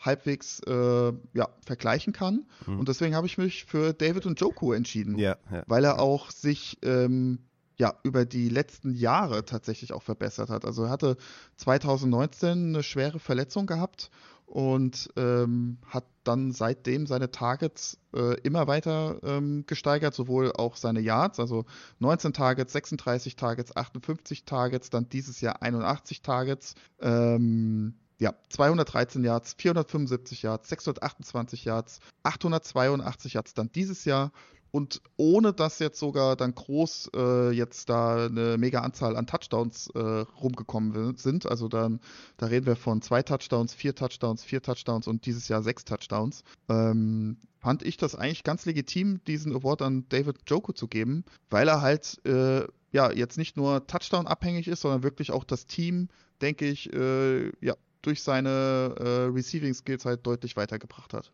Ja, auf jeden Fall. Joko war, ist bei mir auf der 2. Ich fand den auch richtig Ah, krass cool. als, als Weiterentwicklung. Ich habe es etwas langweiliger gehalten und habe mich auch für Kyron entschieden. Ähm, tatsächlich auch wegen den, wegen den Real-Life-Stats. Also du hast recht, also die Opportunity letztes Jahr war halt super gering. Der hatte ja äh, kaum Spiele, wo der mal irgendwie 10 Opportunities hatte. Ne? Ich kann mal kurz gucken, der hatte Mhm. 2022 hatte der zum Beispiel in Woche 12 hatte der 14 Opportunities, äh, in Woche 11 hatte der 9 und das waren schon so die Bestwerte, sonst war er vielleicht so bei 5 bis 7 Opportunities oder so. Aber in denen war der auch super schlecht. Deswegen kam das halt auch Ja. total überraschend, dass er dieses Jahr halt Workhorse war, weil er so schlecht war. Ne? Der hat halt sich in allen Efficiency-Werten extrem gebessert. Der war Zweiter in Yards mit 1144 mit nur 12 Spielen, war der Zweiter. Er war Fünfter in Yards per Carry nach McCaffrey, Achan, Gibbs und Warren, also in der absoluten Elite, was die Efficiency angeht. Yards after Contact per Attempt, Running Back 9 mit 3,34 Yards, letztes Jahr 2,86, also enorme Steigerung. Also von daher, ja, ich habe mich für ihn entschieden, weil er einfach so krass effizient war. Er war auch Running Back 1 zum Beispiel in, in äh, Rushing Yards per Game mit 95,3 vor McCaffrey und allen anderen. Running Back 4 in Mhm. Rushing Touchdowns mit 12. Ich habe mich ein bisschen an Real Life so ein bisschen orientiert und halt, Mhm. ja, aber es war schwer, ihn zu vergleichen mit letztem Jahr. Da gebe ich dir vollkommen recht. Aber deswegen finde ich den Joko halt auch echt ein Top-Pick. Der war bei mir dann hier Zweiter. Ich fand auch Nico Collins krass, aber das war eher so eine Injury-Sache, ne? So Ja. Injury-Comeback mehr für mich, aber auch extrem gesteigert. Rashad White, irgendwie Kloß im Hals. Rashad White fand ich auch interessant. Ähm, der hatte letztes Jahr, klar, er war so neben Leonard Fournette, aber auch war er Mhm. trotzdem super schlecht.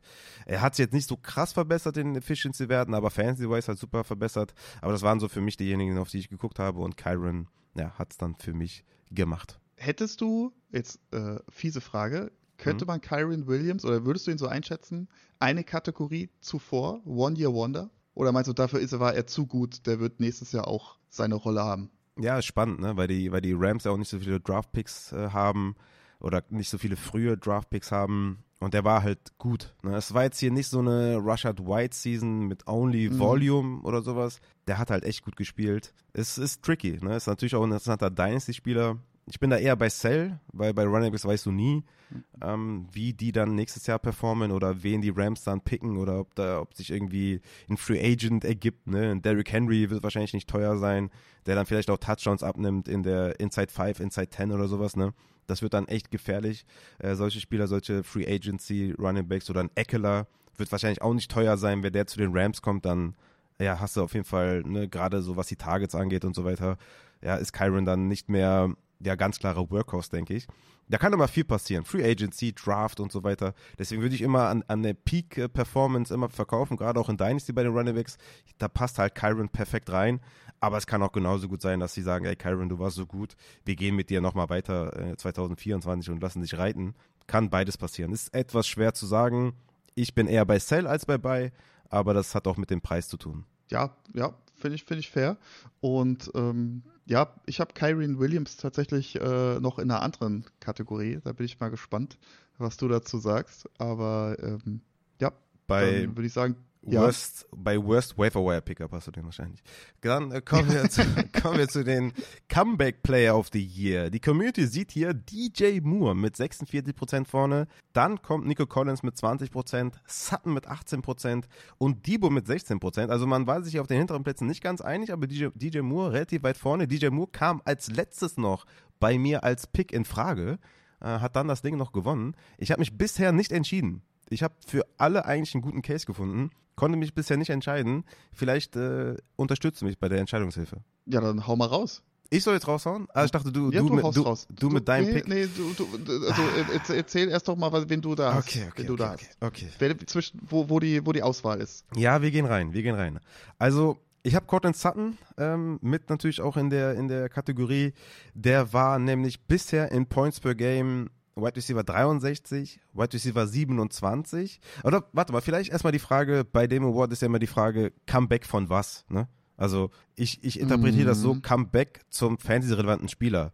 Nachdem man mindestens ein Jahr kein wertvolles Fantasy-Asset mehr war, beziehungsweise es mal war und dann nicht mehr war und jetzt wieder zurückgekommen ist. Weißt du, wie ich meine? Ja, ja, ja. So, ich sehe das nämlich ähnlich. Also ich habe auch mir ja dann den Spieler rausgesucht, wo ich weiß, okay, der war schon mal ganz oben in dem mhm. Regal. Ja. War dann ein, zwei Regale weiter unten und dieses Jahr so sneaky wieder äh, ein Regal weiter hochgekommen. Ja, dann, dann müsste es, äh, dann müsste, dann hätte ich einen ganz klaren Gewinner wenn man so dieses ganz oberste Regal äh, reingeht. Aber ich werde jetzt nochmal kurz den Zacken mhm. mal kurz machen. Wie gesagt, Points per Game war ja mal Wide Receiver 63, dann Wide Receiver 27. Das war eine gute Saison. Da war ja auch Dynasty-wise ja im, im Gespräch Top 5 ähm, Wide Receiver zu sein. Hatte auch ein paar Verletzungen und so. Deswegen Wide Receiver 27 in Points per Game, das schmälert so ein bisschen. Dann hatte er halt die äh, Verletzung gehabt, wo er nur zwei Spiele gemacht hat. Dann war er Wide Receiver 51, Wide Receiver 40 und jetzt Wide Receiver 34. Also wieder in so eine Kategorie reinkommen, wo man sagt, okay, auf jeden Fall flexibel, spielbar zumindest mal wieder, dass man nicht sagt, okay, mhm. Sutton, äh, ne, ähnlich wie ein Judy, kannst du halt gar nicht aufstellen, bringt null Upside mit. Sutton halt eine krasse Touchdown-Saison hingelegt, muss man sagen, aber es fehlte so ein bisschen, ja, wäre der jetzt wenigstens so Wide Receiver 20 in Points per Game, dann hätte ich gesagt, okay, der hatte eine gute Chance. Der war dann relativ schnell raus, weil Wide Receiver 34 in Points per Game war dann auch nicht so überzeugend. Mm, Debo Samuel, finde ich mega spannend in der Kategorie und wenn man jetzt wirklich das ganz oberste Regal angeht, dann könnte der da jetzt auch reinpassen.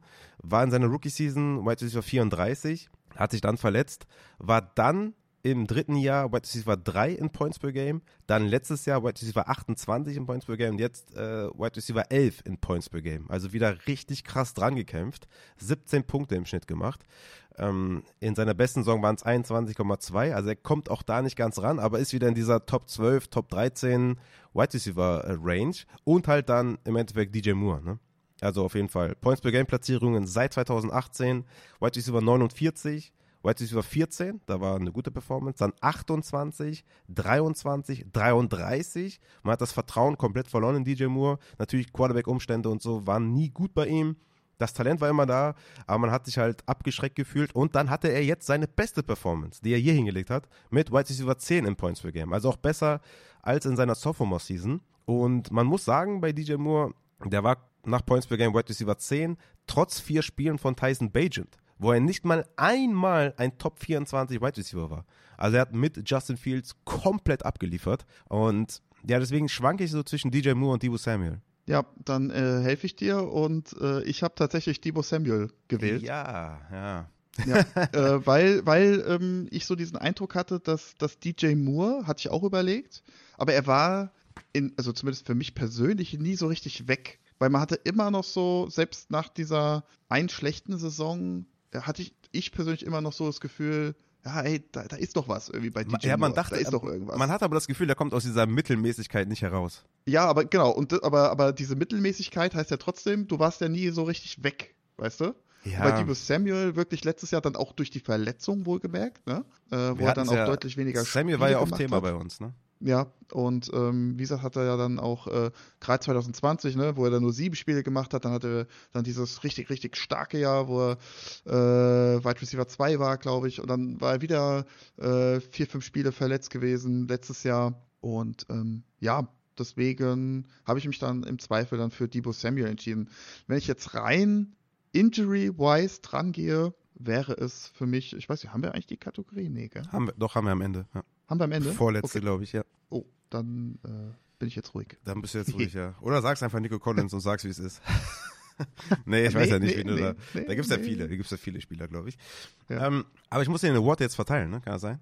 Ja, du musst den verteilen. Ja, ich, ich muss mit der Community gehen, weil die Community ist über allem. Und ähm, wenn die DJ Moore vorne sehen, dann gehe ich damit. Ja, Und er- auch und er hat vollkommen den- legitim. Er hat den Tiebreaker, dass er halt die beste Performance hingelegt hat. Ne? Er hatte noch nie eine bessere Performance Ja. als 10. Die beste war bis dato 14. Ja, deswegen gehen wir mit Moore. Und was wäre gewesen, wenn er die, das ganze Jahr mit Justin Fields gespielt hätte? Dann wäre Ja, vielleicht stimmt. sogar noch mehr drin gewesen. Deswegen gehen wir mit DJ Moore. Community weiß es am besten. Dann kommen wir zur nächsten Kategorie.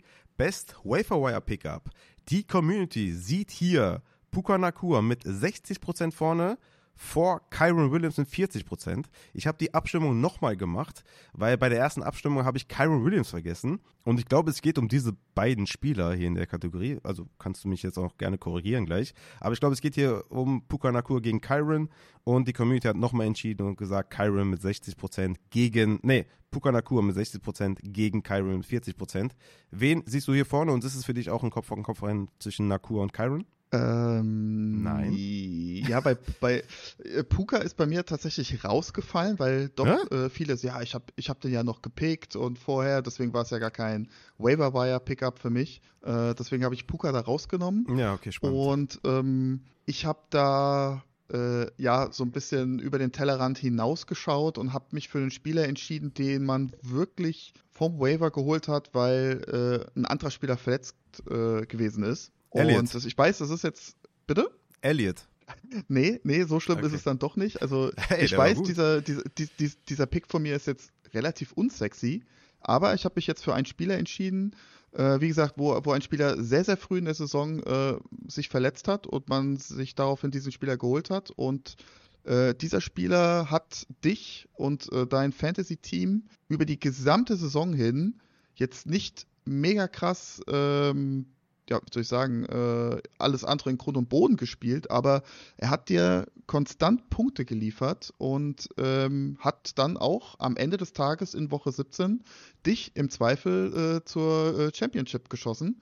Und äh, das ist Jerome Ford tatsächlich, ADP 236. Ähm, Nick Chubb sich in Woche 1 oder 2 direkt äh, schwer am Knie verletzt und ähm, ja, hat konstant irgendwie abgeliefert. Also fast jedes Spiel Double-Digit Punkte. Mhm. Und äh, wie gesagt, Woche 17 dann 27,10 Punkte. Und ähm, ja, von daher für mich, ja, fünfmal Running Back 1 Finish, viermal Running Back 2 Finish und ähm, einmal Top 5 insgesamt. Ähm, ja, hat für mich so ein bisschen, ja, wie soll ich sagen, hat da sehr viel äh, Konstanz dir gegeben. Ne? Bei einem Kyron Williams, der ist ja dann selbst auch noch mal einige Spiele ausgefallen und ähm, ja, deswegen habe ich mich für Jerome Ford entschieden.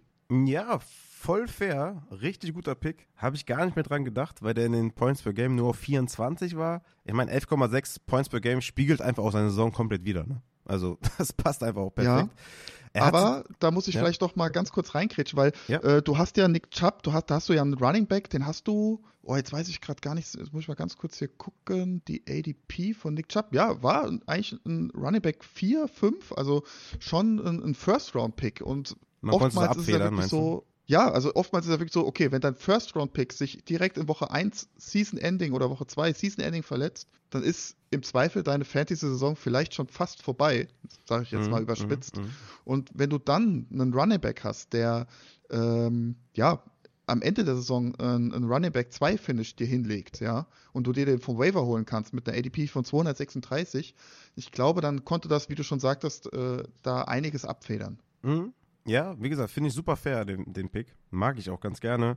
Etwas zu viele mittelmäßige Spiele, weißt du? Etwas zu viele. Er hatte, Ja. im Endeffekt kann man fast, ja, wobei die ersten Wochen muss man ja auch schon mit einrechnen. Also Woche 2 Running Back 6, Woche 3 Running Back 7, dann nochmal in Woche 7 Running Back 10, in Woche 13 Running Back 14 und Championship Game ähm, Running Back 4.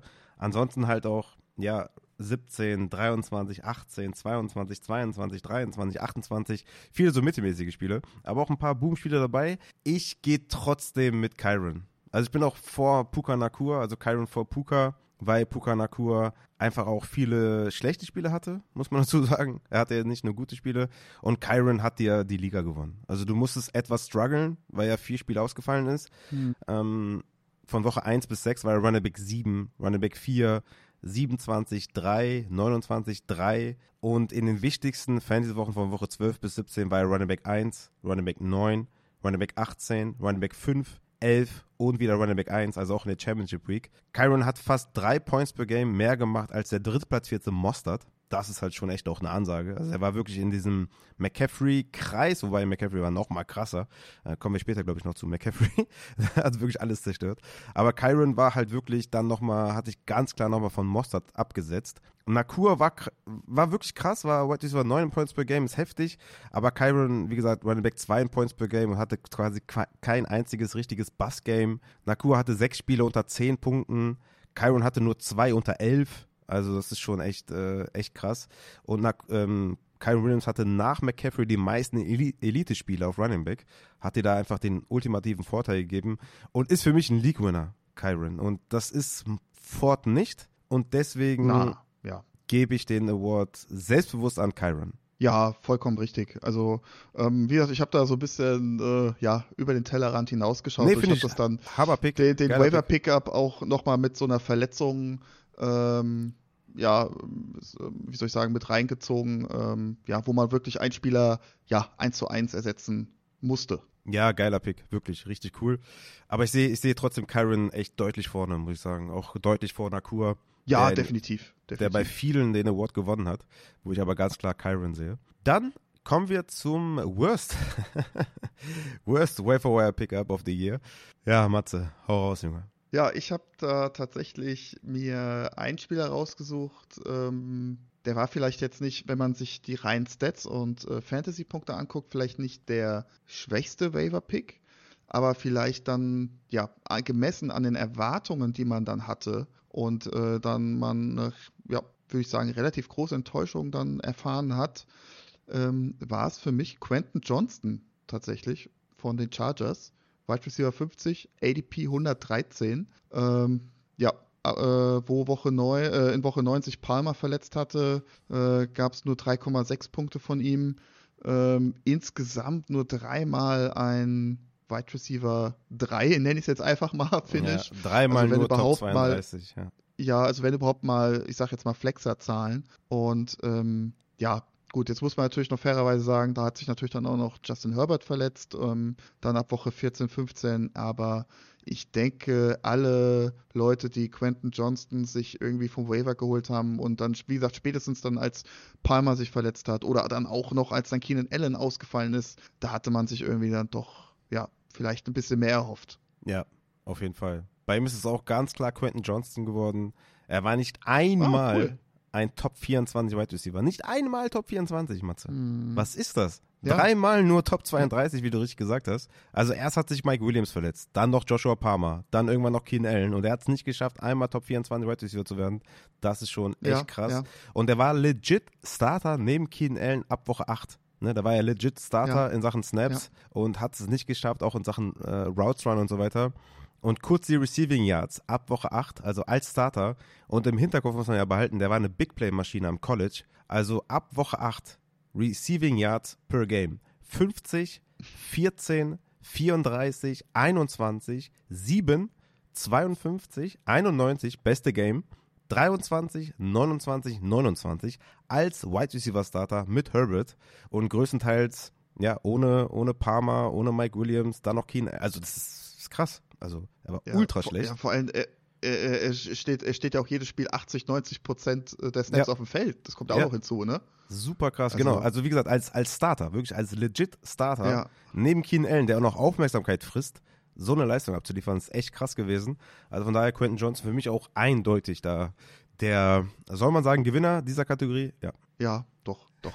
was, was hat er, hat, hatten wir das zur Abstimmung bei der Community? Nein. Ah, okay. Ich habe auch tatsächlich Quentin Johnston war der erste Name, den ich mir aufgeschrieben habe, habe mir dann so rausgesucht, was man da als Argumente finden kann und ich dachte, na okay, dann bleibe ich dabei. War glaube ich ab Woche war Mike Williams ab Woche zwei oder drei raus, weiß ich gar nicht mehr genau. Da war ja quasi so schon jemand, den man gepickt hat vom Wafer Wire. Da hat man gesehen, okay, da ist nicht wirklich was draus geworden. Dann war noch Joshua Palmer verletzt. Da hat man ihn vielleicht nochmal geholt, als er dann zwischenzeitlich gedroppt wurde. Und hat halt beides Male wahrscheinlich echt nicht wenig ausgegeben für ihn. Deswegen war er für mich Mhm. relativ schnell auch da die klare Eins. Ich habe gar keine anderen äh, Optionen mehr rausgesucht, ehrlich gesagt. Du? Ja, ich auch nicht. Ich auch nicht. Nee, ich, weil ähm, irgendwie, keine Ahnung, jetzt zum Beispiel Dante Foreman, der hat ja dann wenigstens dann, ich sag jetzt mal, seinen Dienst erfüllt, ja, Ja, als dann klar. wirklich äh, alle Running Backs bei den Bears ausgefallen sind und ähm, ja, wie du schon sagtest, also wenn, wenn mehr oder weniger drei Wide Receiver in ein Team ausfallen und dann der First Round Pick, das kommt ja auch noch hinzu, ne? Also Ja. du hast da mega Erwartungen, äh, hat im College super viel abgerissen und dann kommt er halt relativ wenig in Anführungsstrichen raus. Das ist halt schon dann sehr deprimierend. Ja, also die erste Überschneidung, Matze, oder? Ja, ja, finde ich gut. Geil. Kommen wir zur nächsten Kategorie. Most Fun Player. Wen hast du da? Da könnte ich mir vielleicht auch vorstellen, dass wir da eine Überschneidung haben. Für mich ist es Devon Achan. Ja, ja. Sticht. Ja.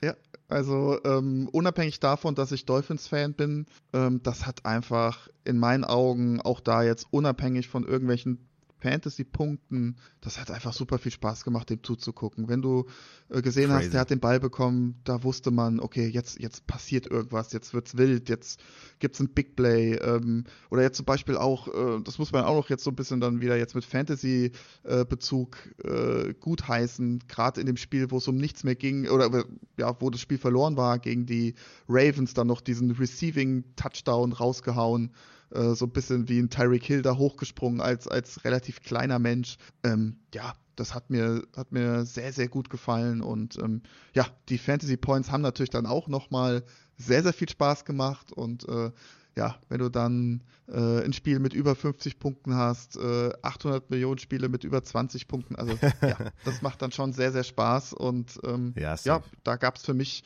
relativ wenig ähm, Alternativen tatsächlich. Also, wie gesagt, ein Keaton Mitchell, ähm, ne, doch, Keaton Mitchell, oder? Mhm. Bin ich jetzt blöd? Doch, doch, Ja, Keaton hat Mitchell ist mir er, sehr, ja. Hm. Genau, hat mir äh, sehr, sehr viel Spaß gemacht. Wie gesagt, vom Spielertyp auch ähnlich.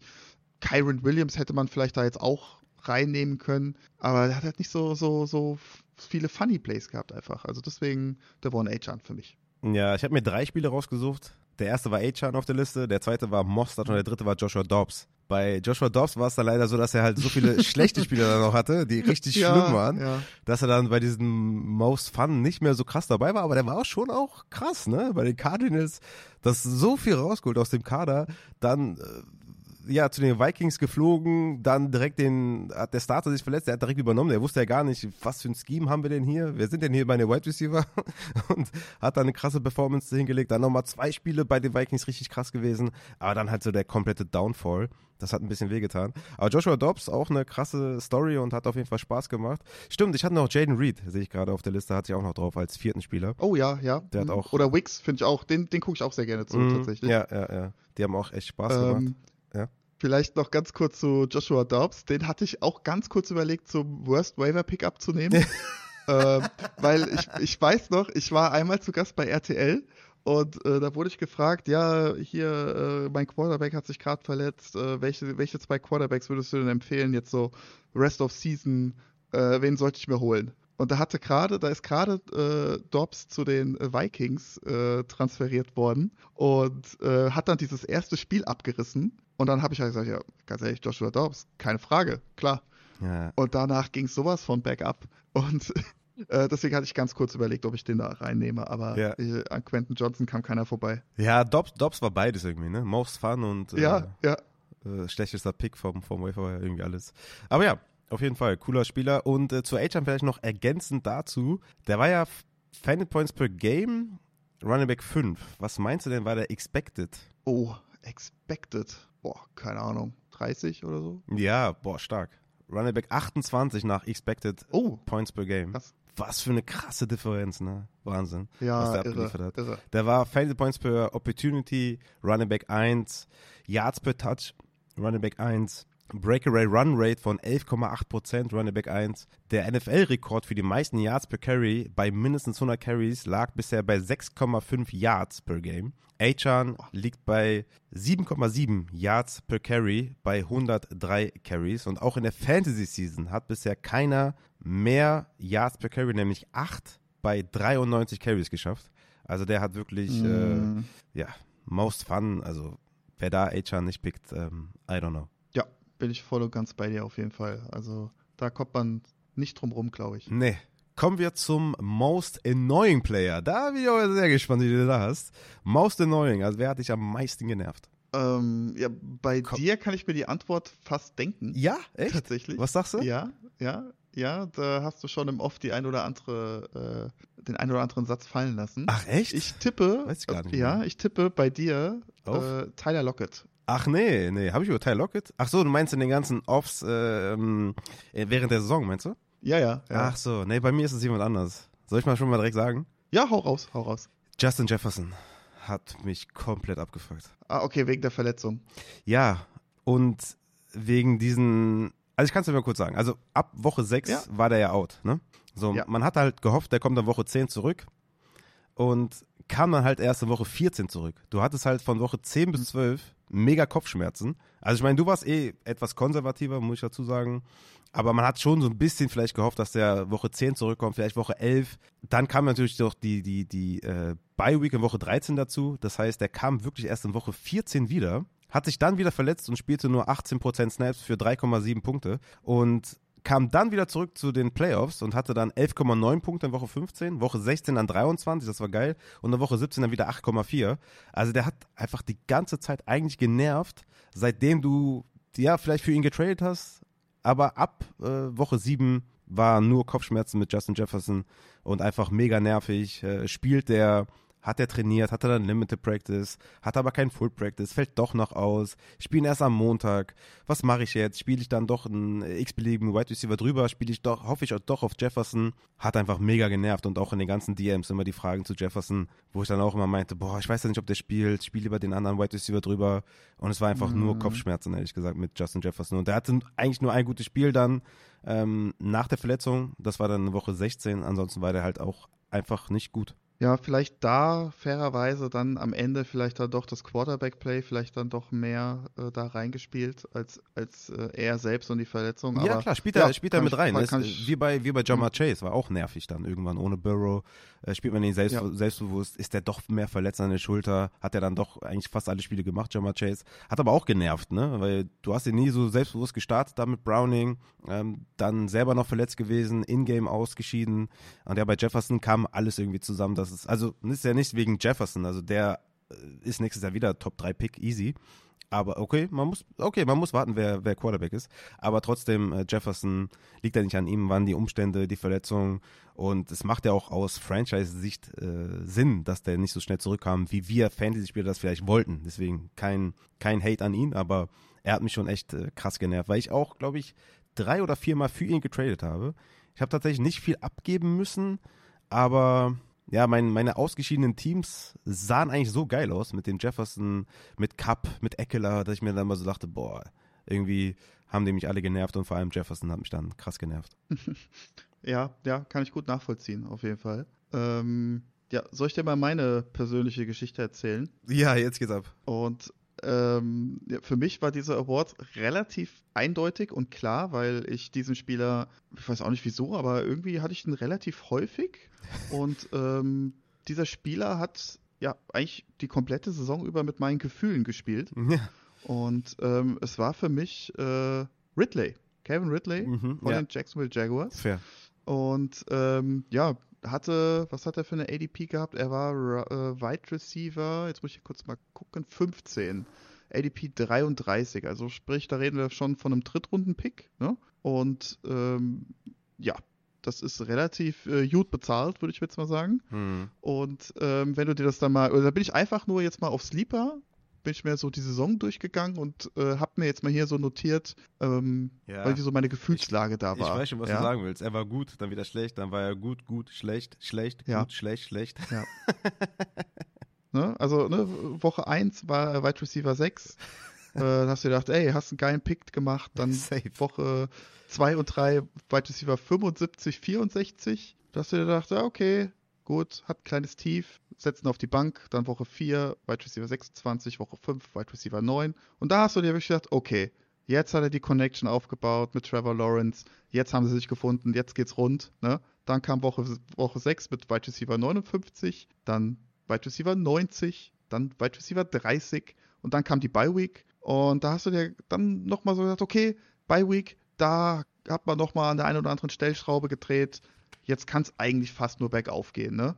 Das gibst du jetzt nochmal eine Chance nach der Bye Week, Wide Receiver 68, ne? Und dann eigentlich zu dem Zeitpunkt war dann, war dann bei mir zumindest alles vorbei. Und was ist passiert?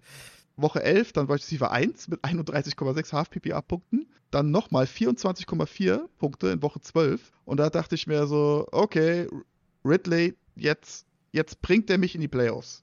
Was kam? Woche 13, 6,3 Punkte. Woche 14 dann wieder 13,6. Okay, aber auch äh, hier Wide Receiver 41 nur. Und äh, ja, in den Playoff ging es dann im Endeffekt genauso weiter. Und äh, ja, Halbfinale hatte dir dann nochmal natürlich ein ganz nettes Spiel gebracht, aber da habe ich ihn halt dann auch überhaupt nicht mehr aufgestellt. Und ähm, ja, im Finale hat er dann mehr oder weniger auch dann reingekotet und ähm, ja, das war so meine persönliche Geschichte mit äh, Ridley dieses Jahr. Ja, also ich, ich muss mein, äh, mein vergebenen Award äh, streichen. Ne? Also Jefferson bekommt ihn wieder entzogen. Vielleicht freut er sich auch darüber, aber Award ist Award vielleicht auch. Ähm, ich muss ja. das nachträglich ändern. Jefferson kriegt ihn entzogen, Ridley bekommt ihn.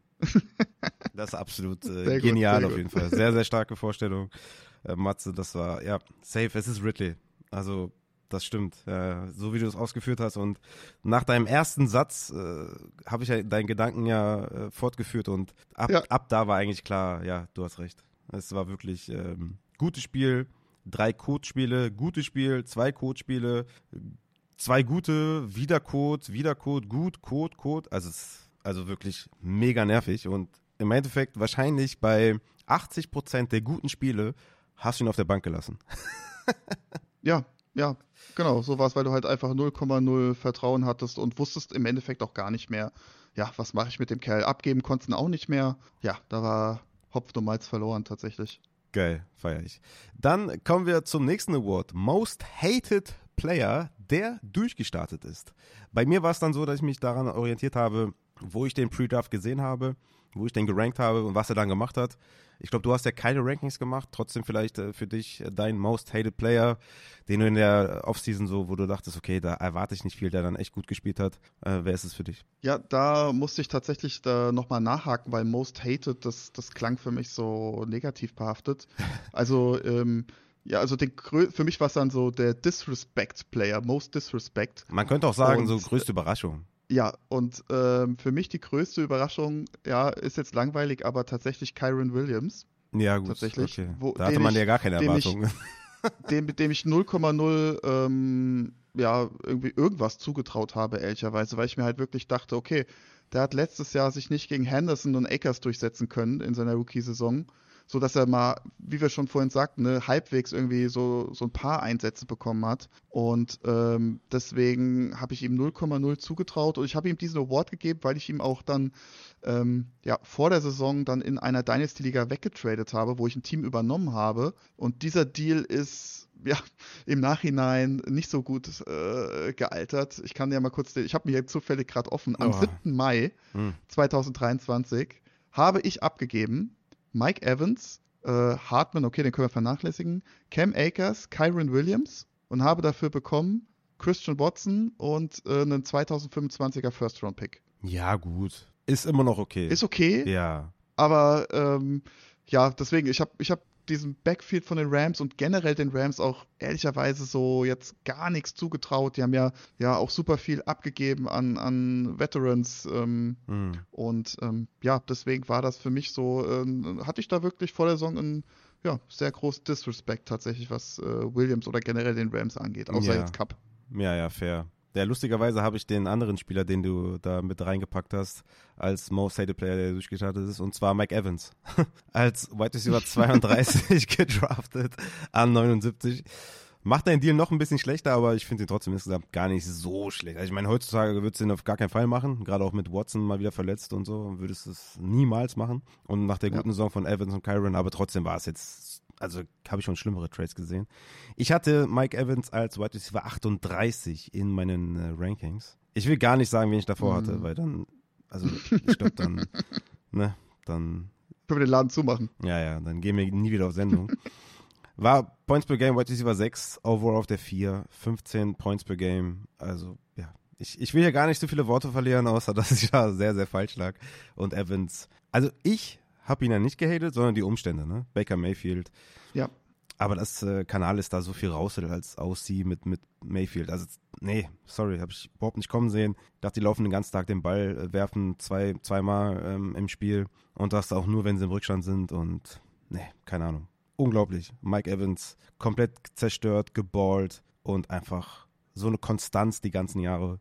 Unglaublich. Ja, fair, fair. Kommen wir mhm. zur nächsten Kategorie, mein lieber Matze und gehen weg von deinem Trade, ganz schnell weg. Undervalued, even now. Das ist auch immer interessant, wen man da so sieht. Wen siehst ja, du? Finde find ich sehr, sehr spannend. Hatte ich auch einige Spieler auf dem Schirm. Und ähm, ja, ich habe mich jetzt am Ende des Tages für Michael Pittman entschieden. Ja. ADP von 80 gehabt. Geil. Wide Receiver 34. Hatte ich auch, ja, als Und, Überlegung. Ähm, ja, wenn man sich aber dann mal so, ja, seine Performance anguckt, die letzten drei Jahre, das ist schon sehr, sehr stark. Beziehungsweise auf den ersten Blick, ja, okay, ne, hat jetzt von drei äh, beziehungsweise vier Saisons äh, zwei über 1000 Yards, äh, einmal knapp äh, unter den 1000 Yards ähm, gescheitert. Aber wenn man sich mal anguckt, wer da alles der Quarterback war bei dem Kollegen, also das ist ja vollkommen vogelwild. Da haben wir 2021 Carson Wentz, 2022 Matt Ryan, Ealinger und äh, Nick Foles und 2023 zum größten Teil äh, Gardner Minshew. Mhm. Ja? Mhm. Und wir reden hier trotzdem immer noch äh, von einem, ja, ich würde mal sagen, mehr als soliden Wide Receiver 2. Ja. Und äh, mit vielen Höhen dieses Jahr. Und ähm, deswegen, ja, wer weiß, also er hatte ja auch wirklich die Spiele mit Richardson, da hat es ja auch teilweise ordentlich geknallt. Und ähm, ja, wer weiß, wie das diese Saison ausgegangen wäre. Ähm, wenn Richardson vielleicht die ganze Saison gespielt hätte. Mhm. Ähm, ja, und ich bin mir sehr, sehr sicher, dass wir im Sommer dann wieder dieses Thema haben. Was machen wir mit Michael Pittman und wie sieht das aus mit Richardson? Ah, die Schulter von Richardson und ähm, dementsprechend glaube ich, dass wir auch jetzt dann zum kommenden Draft Pittman nicht in dieser Wide Receiver 2 Region finden werden, was die ADP angeht. Ja, meinst du? Okay, ist schon. Könnte ich mir schon vorstellen. Mhm. Ich doch, White Receiver 2 schon. Wenn wir sagen, so Borderline 1, das ist eng, aber 2 schon. Also so von, von 15 bis 20, so da denke ich mal, wird er sich irgendwo einpennen auf White Receiver. Da bin ich mir relativ sicher. Er war jetzt schon White Receiver 19 in Points per Game. Mit Gardner Minshew Overall war er auf der 16. 150 Targets, absolute Elite. Ich glaube, da wird er sich irgendwo. Also meinst du so, so ja, Wide Receiver 15, hast du jetzt gerade mm, gesagt? Ja, 15 bis 20, also denke so ich mal, wird die ADP sein. Mhm. Und dann kommt es halt drauf an, mhm. bist du ein bisschen höher, ne, bist du eher bei der 15, bisschen, bisschen niedriger, bist du bei der 20. So die Range, denke ich mal, ist schon realistisch, glaube ich. Aber ich glaube ja auch, dass er Free Agent wird, ne? Also es könnte sogar sein, dass er in einem anderen Team spielt. Ja, taggen kannst du ja mindestens, ne? Das stimmt, das stimmt. Aber oh, Pittman in einem anderen Team, oh, das wird schon schmecken. Ja, auf jeden Fall.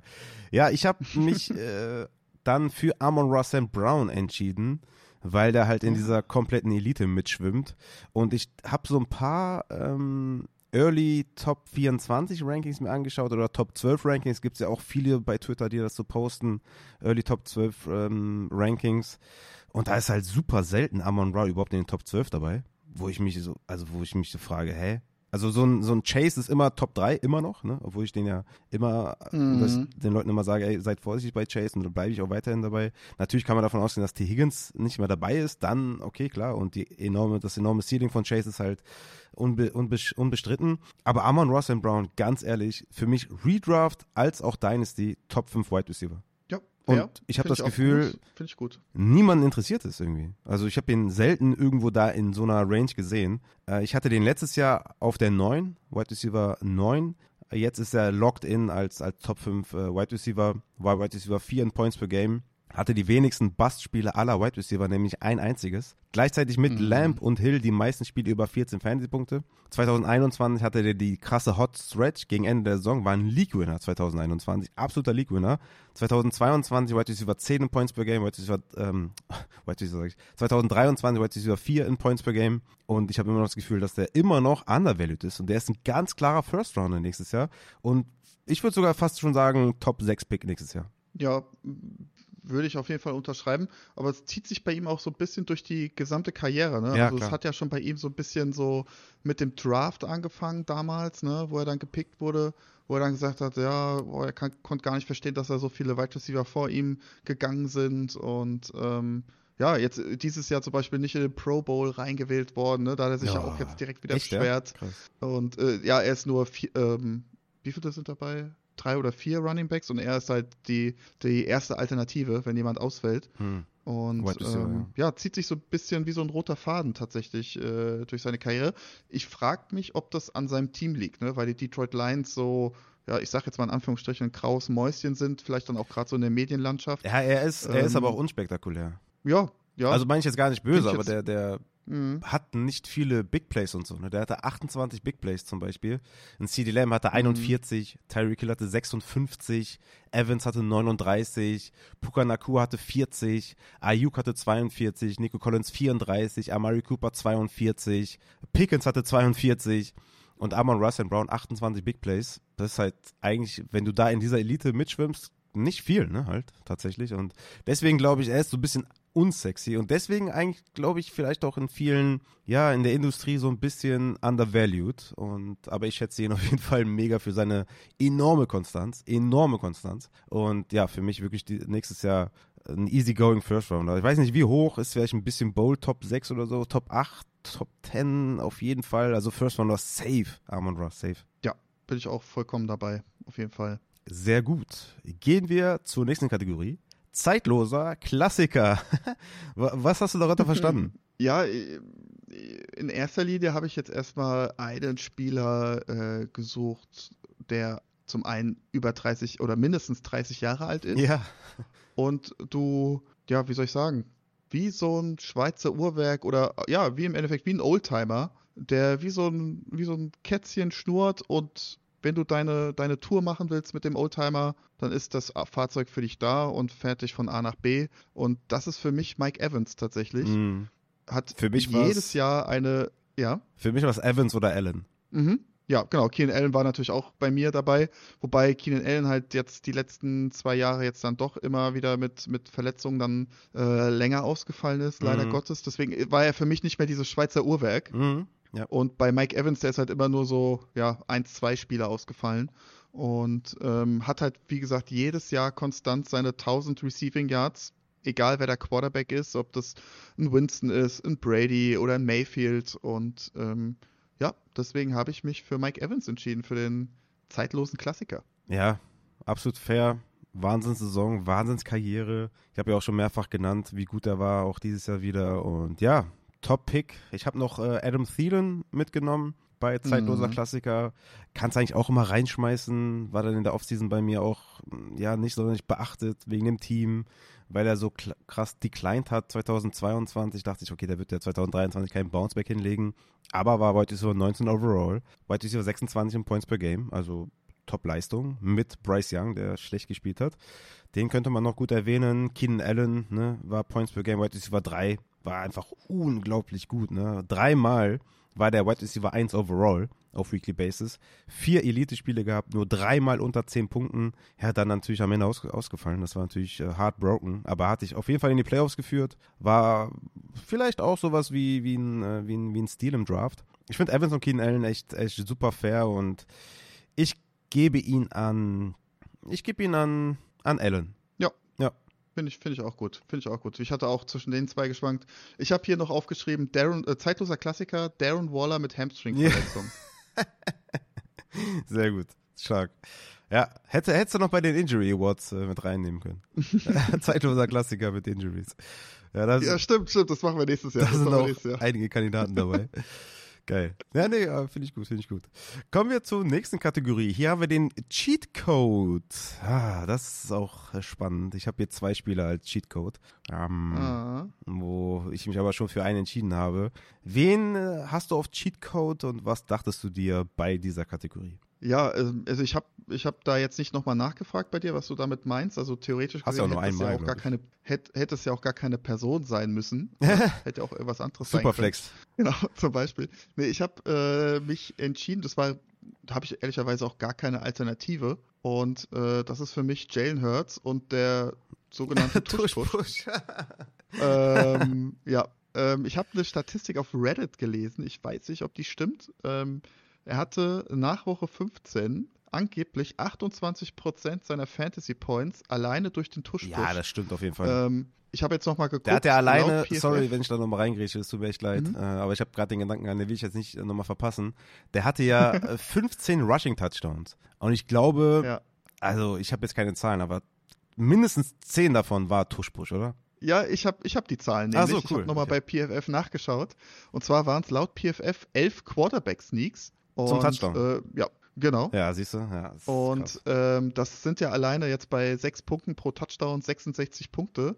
Und das macht jetzt nach Woche 17 waren das dann 18 Prozent. Also knapp 20 Prozent, ein Fünftel seiner Gesamtpunkte waren dann ja über den Tush-Push oder den Quarterback-Sneak. Und ähm, ich glaube auch unabhängig davon, von irgendwelchen Fantasy-Punkten, ähm, also ich kann mich daran erinnern, als, als Fan der gegnerischen Mannschaft, wo sie gegen die Dolphins gespielt haben. Hat das genervt. Und ich ne? weiß nicht, wie oft diese Situation war, äh, dann Dritter, Dritter und ähm, neun und dann machen sie dann acht Yards draus und dann hast du, wie gesagt, dann von neun mal acht mal Vierter und eins und dann machen sie einen Tuschpush und jedes Mal äh, klappt das dann und äh, auch sehr dann kräftezehrend dann für den Gegner. Ja, ja. Geil, dass du da Jalen Hurts genommen hast und geil, dass du den Tuschpush genommen hast. Richtig, richtig nice und gehe ich voll mit, absolut. Jalen Hurts hat auch keine gute Saison gespielt, aber der Tuschpush hat dem echt äh, zu mehreren guten äh, Performances gerettet. Ne? Josh Allen übrigens auch mit 15 äh, Rushing Touchdowns, beide mit 15, unglaublich. Und auch Josh Allen hat eigentlich keine gute Fansaison gespielt, aber mit den 15 Rushing Touchdowns einfach brutale Konstanz geliefert. Also krass auf jeden Fall die beiden. Und danach kam eigentlich auch nicht viel von anderen Quarterbacks mehr. Ich habe äh, bei Cheatcode, ich habe das immer so als, als Unterkategorie von MVP äh, so gesehen, so ein bisschen immer. Mhm. Weil da war dann vielleicht meistens so ein Tight End, der vielleicht äh, bestochen hat, der vielleicht nicht an Kelsey rankam, aber trotzdem noch gut genug war. Oder vielleicht war es auch Kelsey und der MVP war einfach noch mal besser als Kelsey. Irgendwie so ein Zwischending zwischen äh, MVP und, und, ne? Und ich habe hier zwei Kandidaten. Einmal Tyreek Hill, der hatte neun Elite-Spiele, damit die meisten aller Wide Receiver, hatte zwei Elite-Spiele mehr als CD Lamb und er war einer der wenigen First-Runner, die geliefert haben, was auch ein guter Grund ist für Cheatcode. Normalerweise der Cheatcode vielleicht jemand, den du in den hinteren Reihen holst oder sowas, ne, und der dann eine, eine Saison liefert, äh, die krass ist, so wie Mostard oder Kyron oder sowas. Ähm, aber hier habe ich mir mal die First-Runner angeschaut und gedacht, boah, krass, so wenige First-Runner, die die einfach gut geliefert haben, das ist schon echt auch krass. Und dadurch bist du schon als First Round, der geliefert hat, so ein kleiner Cheatcode gewesen. Und äh, deswegen Tyreek Hill zum einen, aber es gab halt noch äh, CD Lamb, der halt auch super gut gespielt hat.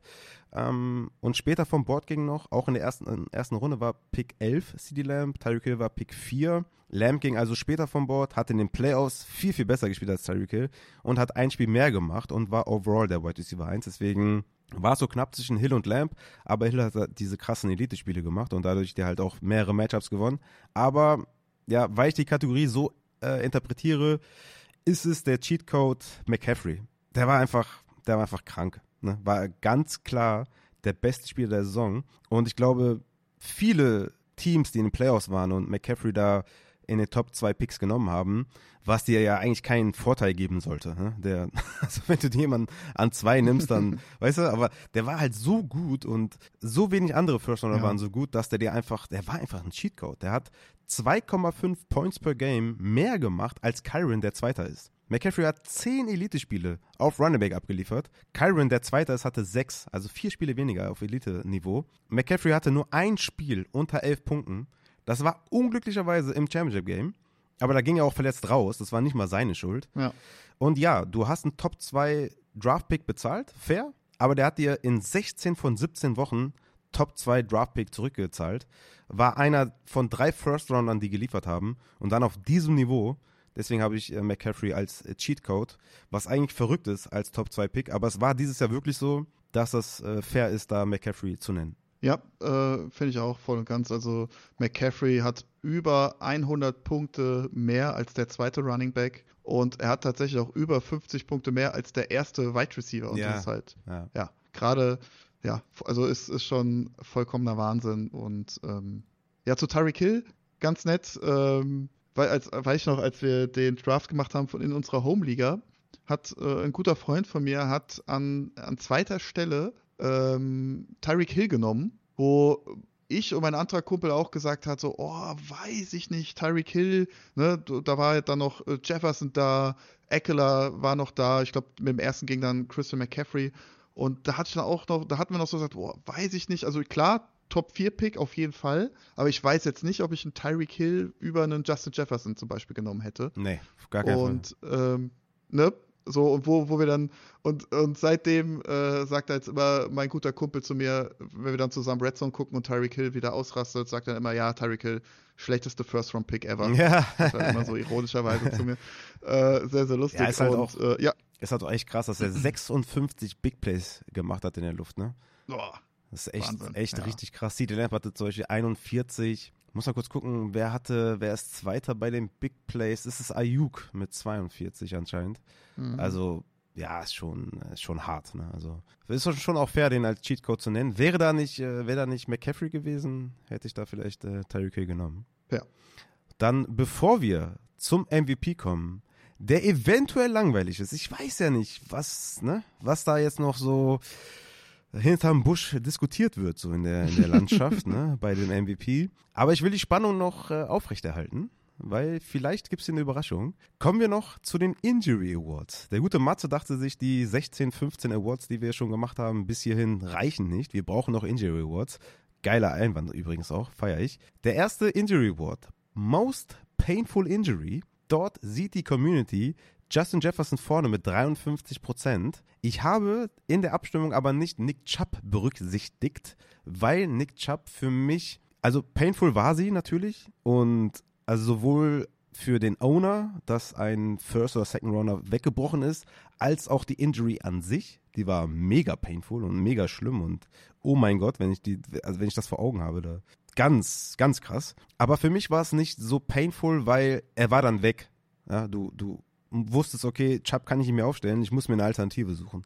Deswegen habe ich da andere Spieler genommen. Aber Nick Chubb hat in, war oft in den Kommentaren und hätte wahrscheinlich das Ding gewonnen, hätte ich ihn mit aufgelistet. Äh, deswegen mein Fehler gewesen auf jeden Fall, weil ich habe die äh, Kategorie anders äh, interpretiert. Wer ist es denn für dich geworden? Ähm, ja, relativ langweilig auch bei mir. Justin Jefferson. Ach. Woche 15, Hamstring-Verletzung. Ja. Ähm, weil, ja, du hast es eigentlich schon perfekt analysiert, ne? Klar, man wusste schon, okay, es ist eine, eine größere Hamstring-Verletzung und es könnte vielleicht mehr als diese vier Wochen IA-Liste werden. Du hast Woche 15, glaube ich, aber gesagt. Du meinst Woche 5, ne? Woche 5, 5 Entschuldigung. Naja. Ähm, und du hattest ja dann trotzdem irgendwo die Hoffnung, hey, die Vikings, da geht's um alles, die brauchen jeden Sieg und ne, vielleicht schmeißen sie ihn früher rein. Und ähm, ja, am Ende des Tages äh, mussten wir dann äh, acht Spiele, glaube ich, waren es dann, oder? Ich weiß jetzt Boah, ich weiß, es waren zu genau. viele, zu viele. Es waren zu viele Spiele auf jeden Fall, die du warten musstest. Und ähm, auch danach hattest du halt dann leider, vielleicht auch dann aufgrund des Quarterback-Plays, dann nicht immer die gewohnte äh, Jefferson-Performance, wie du dir das so erhofft hattest. Und ähm, ja. ich glaube auch, dass die wenigsten Spieler mit Justin Jefferson dann vielleicht dann sogar ins Finale gekommen sind. Mhm. Und ähm, oder vielleicht dann sogar dann für ihn getradet haben. Vielleicht ist nicht jeder so günstig weggekommen wie du. Und ähm, deswegen glaube ich, war Justin Jefferson mit die schlimmste Verletzung, weil du halt auch nicht mehr so wirklich dann von losgekommen bist. Ja, ja. Ich fand auch, ich hätte, ich hätte hier Jefferson genommen an der Stelle, dich gefolgt von Keen Allen, weil der Woche 15, 16 ja. und 17 verpasst hat. Er hat dich da hingeführt in die Playoffs. Vielleicht hast du sogar mit dem noch eine Bye-Week geholt oder sowas, äh, Woche 15 gar nicht ähm, spielen musstest, aber dann halt komplett rauszufallen. Und so spät kriegst du noch schwer jemanden vom Waferwire, die ganzen Wide Receiver, die dann irgendwie einen Spot bekommen, weil vielleicht jemand ausgefallen ist oder einen guten Trend hatten oder sowas, kriegst du am Ende schwer. Deswegen Keen Allen ganz dicht gefolgt, aber Jefferson für mich auch die Eins. Ich hatte ihm da ähm, eine Watchung gegeben, dann wieder abgenommen Jetzt, ähm, jetzt kriegt er. Jetzt behält er ihn auf jeden Fall auch. Und ja, most painful für mich auch Justin Jefferson. Der nächste Injury Award. Don't touch it. Die Community sieht hier J.K. Dobbins vorne mit 48% Mike Williams bekommt 25% Christian Watson 25% und Jonathan Taylor 9% Das war äh, so eine Kategorie, wo du sagst, Schnauze voll, nie wieder anfassen, don't touch it. Wer ist dein Don't touch it Award Gewinner? Ja, da muss ich ja jetzt mal als aller allererstes mal mit dir schimpfen. Oh, ja? shit. Ich habe Angst. Ja, bitte, weil bitte nicht. Ich habe dir J.K. Dobbins und Mike Williams gar nicht äh, vorgeschlagen. Das ist nicht dein Ernst. Ich habe die einfach hier rausgezogen. Nee. Warte mal, das kann nicht sein. Ich, ich habe die auf jeden Fall nicht selber rausgesucht. Ich habe einfach von dir kopiert. Warte mal. Ehrlich? Ja. Warte mal, wo habe ich das denn stehen hier, sag mal? Ich habe nichts dran geändert. Ich habe die, hab die von dir. Aber ich kann gerne, wir können gerne noch mal parallel gucken. Na, guck mal. Christian Watson, Keenan Allen, Aaron Jones und Jonathan Taylor habe ich vorgeschlagen. Da, ich, ich sehe noch hier Kadarius Tony, also, Michael Thomas, Dalcic, Bateman. Ja, und oben drüber? Oben drüber sehe ich Christian Watson, Keenan Allen, Aaron Jones, Mike Williams und J.K. Dobbins. Ja. Hä? J.K. Dobbins? Wo siehst du da J.K. Dobbins? Sag mal. Moment. Ja, stimmt. Die habe ich. Äh, ja, stimmt. Du hast recht. Mike Williams und ja. J.K. Dobbins sind dazu gedichtet. Ja, aber weil ich hatte eigentlich Aaron Jones und Jonathan Taylor tatsächlich. Äh, aber ist denn Mike Williams und J.K. Dobbins fair oder fallen die raus? Ja, das ist ja viel zu offensichtlich. Also ähm, ich mal gerade jetzt hier Dobbins mit mit äh, ja erstmal Kreuzbandriss und dann jetzt noch Achillessehnenriss. Also jo, dass du den jetzt nicht mit Freude vom Waiver dir in der zweiten Runde holst, ist glaube ich relativ klar. Mike Williams jetzt auch dann mit einem Kreuzbandriss. Das waren halt für mich jetzt alles so ja, das war für mich jetzt ein bisschen zu einfach. Ne? Ich meine, dass du jetzt einen Spieler, der nach dem Kreuzbandriss zurückkommst, dass du den jetzt nicht freudestrahlend äh, oder nimmst oder der die mega Riesenerwartungen hast, äh, sollten zumindest jetzt alle Upside-Hörer jetzt nicht haben. Und deswegen habe ich die halt jetzt gar nicht äh, eigentlich zur Auswahl gestellt. Okay. Und ähm, deswegen offizielle, ist es jetzt für mich ein Schocker. Off ja? Offizielle Entschuldigung von mir, das geht gar nicht. äh, wenn wir uns sehen, dann in Frankfurt beim Inder. Eine Nackenschelle geht auf jeden Fall. Also dann deine Auswahl ist Christian Watson, Keenan Allen, Aaron Jones und Jordan Taylor. Genau. Mhm. Und ich habe mich trotzdem nochmal für einen anderen Spieler tatsächlich entschieden. Das war Was? Dein Ernst? Ja, und zwar, das ist jetzt vielleicht ein kleiner Schocker in Anführungsstrichen. Aber ich habe da nochmal nachgeschaut und äh, weil da war mir irgendwas bei dem einen Spieler ist mir hängen geblieben. Und zwar ist es T. Higgins. Oh, ich wollte es gerade sagen. Tatsächlich. Mann. Ja, ich wollte es gerade sagen. Weil der hat seit 2020 konstant jedes Jahr Hamstring-Verletzung. Und äh, ist jetzt auch dieses Jahr vier Spiele ausgefallen wegen dieser Geschichte. Und äh, im Endeffekt könnte man jetzt auch Christian Watson dazu nehmen, natürlich mit der Hamstring-Geschichte. Ähm, War mir dann auch jetzt ein bisschen zu offensichtlich, aber bei T. Higgins ist es so ein bisschen, ähm, wie soll ich sagen, verkappt, weil teilweise ist es dann auch erst in der einen Saison in Woche 17 passiert. Äh, das hat man dann auch nicht mehr so ganz auf dem Schirm, aber äh, ja, wenn man jetzt vier, fünf Mal Hamstring-Probleme hat, ähm, chronisch ist jetzt das falsche Wort, aber ein Rezidiv, also immer wieder kehrende Verletzung. Ähm, ja, deswegen für mich so ein bisschen auch wieder um die Ecke gedacht, T. Higgins. Mhm. Ja, ist natürlich auch spannend, wo landet der, ne? Ja. Bleibt er wahrscheinlich nicht bei den Bengals. Spannend. Christian Watson, Keenan Allen, Aaron Jones, auch spannend. JT, ah, da würde ich jetzt nicht sagen, dass ich den nicht mehr anfasse. Wobei die letzten zwei Jahre hat er, ja, also war schlimm. Ja, war solchen geplagt auf jeden Fall. Aber das hatten Barclay und Christian McCaffrey auch, ne? Matze, du sagst es. Ich würde den Award an. Du hast wahrscheinlich J.K. Dobbins auch genommen. ja, ja, gut. Äh, nee, nee, bei J.K. bin ich gar nicht so oft, ehrlich gesagt. Ich denke, der könnte sogar ein sneaky Late Rounder nächstes Jahr werden. Vielleicht je nachdem, wann der wieder fit ist und so weiter. Aber keine Ahnung, das da, das, das sind wir noch ganz weit weg. Ähm, da muss man auch die ADP vielleicht noch abwarten oder sowas. Aber ich hätte jetzt hier Christian Watson genommen, weil ich so mega hoch war bei ihm. Und das zieht sich ja. einfach auch die ganze Karriere am College, in der NFL. Fällt immer wieder aus. Ich äh, denke, ich bin bei Watson, weil der ist, der ist so ein sneaky Mid-to-Late-Rounder, der super viel Upside mitbringt und dann irgendwie es nicht äh, ne, Injury Rice äh, gebacken bekommt. Ich, ja, ich, ich ja, denke, ich würde mit, mit, Watson gehen. Wobei Keen Allen ist auch fair, letzten zwei Jahre dann verletzungsgeplagt gewesen, aber das will ich noch nicht so ganz aufgeben. Ich denke, ich gehe hier mit, mit Christian Watson. Man könnte natürlich auch gucken, ja. dann die ADP dann vielleicht so zu antizipieren. Ne? Die könnte bei T. Higgins dann mhm. höher sein, bei Keen Allen höher sein. Aaron Jones bleibt da bei den Packers, geht der woanders hin. Spannend. Auf jeden Fall eine, ein cooler Award, Don't Touch It auf jeden Fall. JK, hast du recht, ist zu offensichtlich. Den würdest du jetzt hier von den ganzen am ehesten nicht anfassen, weil der halt am schwersten verletzt ist von allen. also das macht dann nicht so viel Sinn. Mike Williams auch etwas zu offensichtlich, wobei, ja, ich gehe ich geh mit Watson, ja, weil ich persönlich enttäuscht bin. Auch. Ja. Hat mir wehgetan. ja, Hat wehgetan. Auf jeden Fall. Kommen wir zum Comeback Player of the Year. Hier haben wir vier Auswahlmöglichkeiten: Brees Hall, Nico Collins, Kyler Murray und John Matchy. Wen siehst du injury-wise als Comeback Player of the Year? Ja, also Matchy natürlich nach der Leukämie-Geschichte schon äh, sehr, sehr toll, dass er überhaupt das wieder geschafft hat, in den aktiven Roster von den, von den Texans zu kommen. Ist, ist so eine, ist so eine jetzt, ehrbare Erwähnung, ne? aber jetzt Fantasy-wise. Ja, Ehren-Award. Ehren-Award, Ehren-Award geht an John Matchy. Genau, aber Fantasy-wise ist es äh, am Ende des Tages für mich ganz klar Reese Hall, der es ja dann doch noch geschafft hat, ähm, ja, in die Running Back 1 Riege vorzustoßen. Und ähm, im Endeffekt muss man sagen, ist es ja da doch so eingetroffen, wie wir das eigentlich so in der Offseason besprochen hatten, dass ähm, ja, die ersten vier Wochen wahrscheinlich sehr, sehr schwer werden für Priest Hall, äh, obwohl er ja in Woche 1 sogar noch richtig gut geballt hat, mit, wo er sehr, sehr effizient war, äh, wo er aber, ich weiß nicht, wie viel waren es, 30, 35 Prozent äh, Snaps gesehen hatte. 31. Aber ja, Genau. Aber am Ende des Tages halt wirklich sehr, sehr effizient gewesen.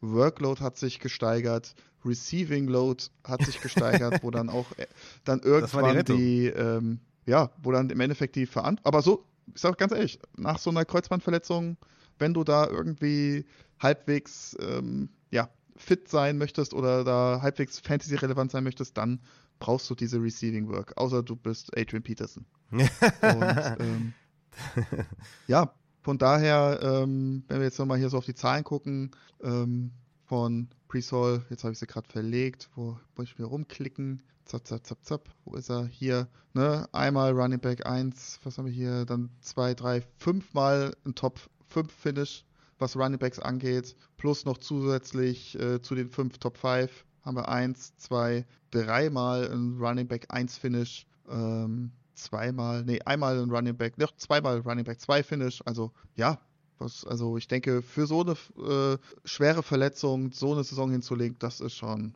sehr, sehr stark. Ja, auf jeden Fall. Fairer Award für Brees Hall. Nico Collins hätte auch, ne? Hätte auch. Ja, auf jeden Fall, auf jeden Fall. Ja.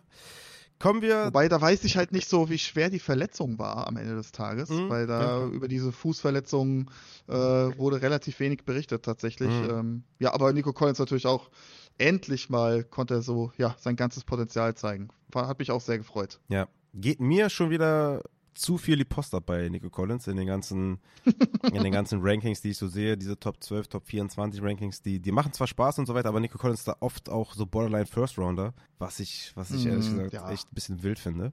Aber ja, mal schauen wie das dann äh, im Endeffekt bei meinen Top 24 aussieht. Dann ist er irgendwie auf der 10 und ich habe jetzt hier gesagt, Borderline First äh, Rounder ist er nicht.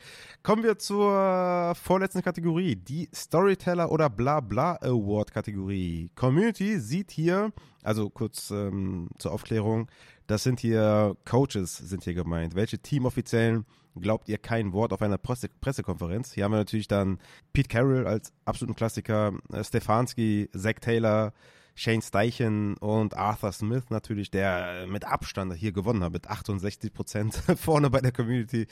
Ich denke, der wird auch dein Kandidat sein, oder? Hm, ja, also, also nee, ist er tatsächlich nicht, Oder aber Arthur klar. Arthur jetzt, Smith also gar nicht so viel Blödsinn geredet, sondern hat nur Blödsinn gemacht und äh, ja, Pete genau, Carroll hat genau, viel Blödsinn genau. geredet. Genau, beziehungsweise bei, bei Arthur Smith ist es ja eher, was hat er nicht gesagt, ne? Dieses eine Spiel, wo ähm, Bijan Robinson krank war und halt nur ja für den letzten Snap zum Niederknien äh, aufs Feld geschickt wurde. Für Minuspunkte. Äh, genau, wurde ja im Endeffekt auch deswegen dann auch bestraft. Ähm, deswegen, ja, habe ich ihm jetzt diesen Award nicht gegeben. Für mich war es dann im Summe, ich habe mich dann zwischen äh, ja, den Colts, also äh, Steichen und äh, den Browns mit Stefanski äh, ja, Boah, auseinandergesetzt. Der hat jetzt gar hab- nicht auf dem Schirm. ich, hab mich für, ich hatte Stefanski jetzt auch tatsächlich auch genommen, weil Was- was- mir diese, diese äh, ähm, Deshaun Watson-Verletzung, oh, wie das stimmt, die abgelaufen hat, die hat ist, genervt, ja. ähm, Mhm.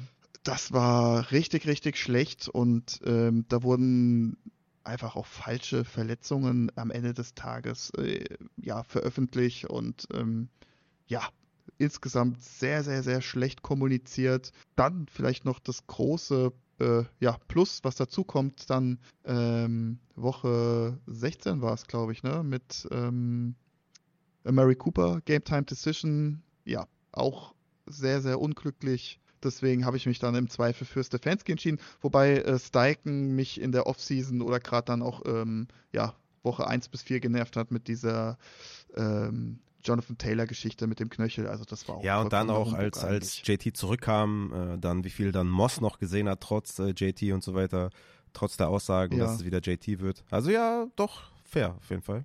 Interessant, ja. Sehr schöne, sehr schöne Kategorie auf jeden Fall. Ja, ich denke mal, man muss das schon mit Arthur Smith trotzdem gehen, weil man ihn einfach komplett gehasst hat und auch wenn der Award eigentlich an Smith vorbeigeht, ne, von, von, vom Kern her, trotzdem ist es Arthur Smith, Mhm. weil es ist Arthur Smith, der schon gefeuert wurde. Ist das schon weg? Ja, Ja. Ja, ja. Ja, ja, okay. Und was ja noch hinzukommt, er wird 800 Millionen Mal in jeder Red Zone eingeblendet. Mal mit Schnurrbart, mal Ja, ohne Schnurrbart. ja. Das kommt ja noch hinzu. Das macht dich ja dann noch aggressiver einen als, als äh, Fantasy-Spieler. Wirklich aggressiv, ja, absolut. Dann, mein lieber Matze, kommen wir zur letzten Kategorie. Bevor wir dann noch äh, zwei Schmankerl haben, äh, obwohl ich mir gerade so denke, sprengt das den Rahmen, weil wir sind jetzt wahrscheinlich schon so bei ja, guten zwei Stunden, 1,50 oder sowas, ähm, haben wir ja noch die Shit, den Shitshow Squad und den Suicide Squad. Eventuell machen wir den noch mit rein, aber wir kommen jetzt erstmal zur letzten Kategorie und das ist der MVP Award. Die Community sieht Christian McCaffrey mit 61% vorne. Jetzt musst du mir sagen, ob du jemand anderen gefunden hast, außer Christian McCaffrey. Ja, ich würde es gern spannend machen, aber ich habe da ne? ja. niemand anderen. Nee, nee. Wir haben es ja, glaube ich, jetzt auch schon äh, ja, ausführlich beschrieben, mit wie viel Punkten Abstand er gewonnen hat und in was für äh, Kategorien er alles vorne ist. Und ich glaube, auch da führt kein Weg an CMC vorbei, leider Gottes. Ja, man kann ja nicht mal sagen, der hat irgendwie fünf Spiele verpasst oder Nee. drei von mir aus. Oder, es, gibt, es, gibt, es gibt kein Argument. Also nicht mal das letzte Championship-Game kann man als Argument werten, weil er war verletzt. Was, was, was soll er machen? Er hat trotzdem Ja, noch, selbst da hat er ja, Ja, genug Punkte war er gemacht. da noch sogar ein Flexer. also Ja. ja, McCaffrey. Es ist langweilig und ähm, wir haben versucht, die Spannung hochzuhalten, aber MVP 2023, Christian McCaffrey, ganz klare Geschichte und wahnsinnige Saison auf jeden Fall.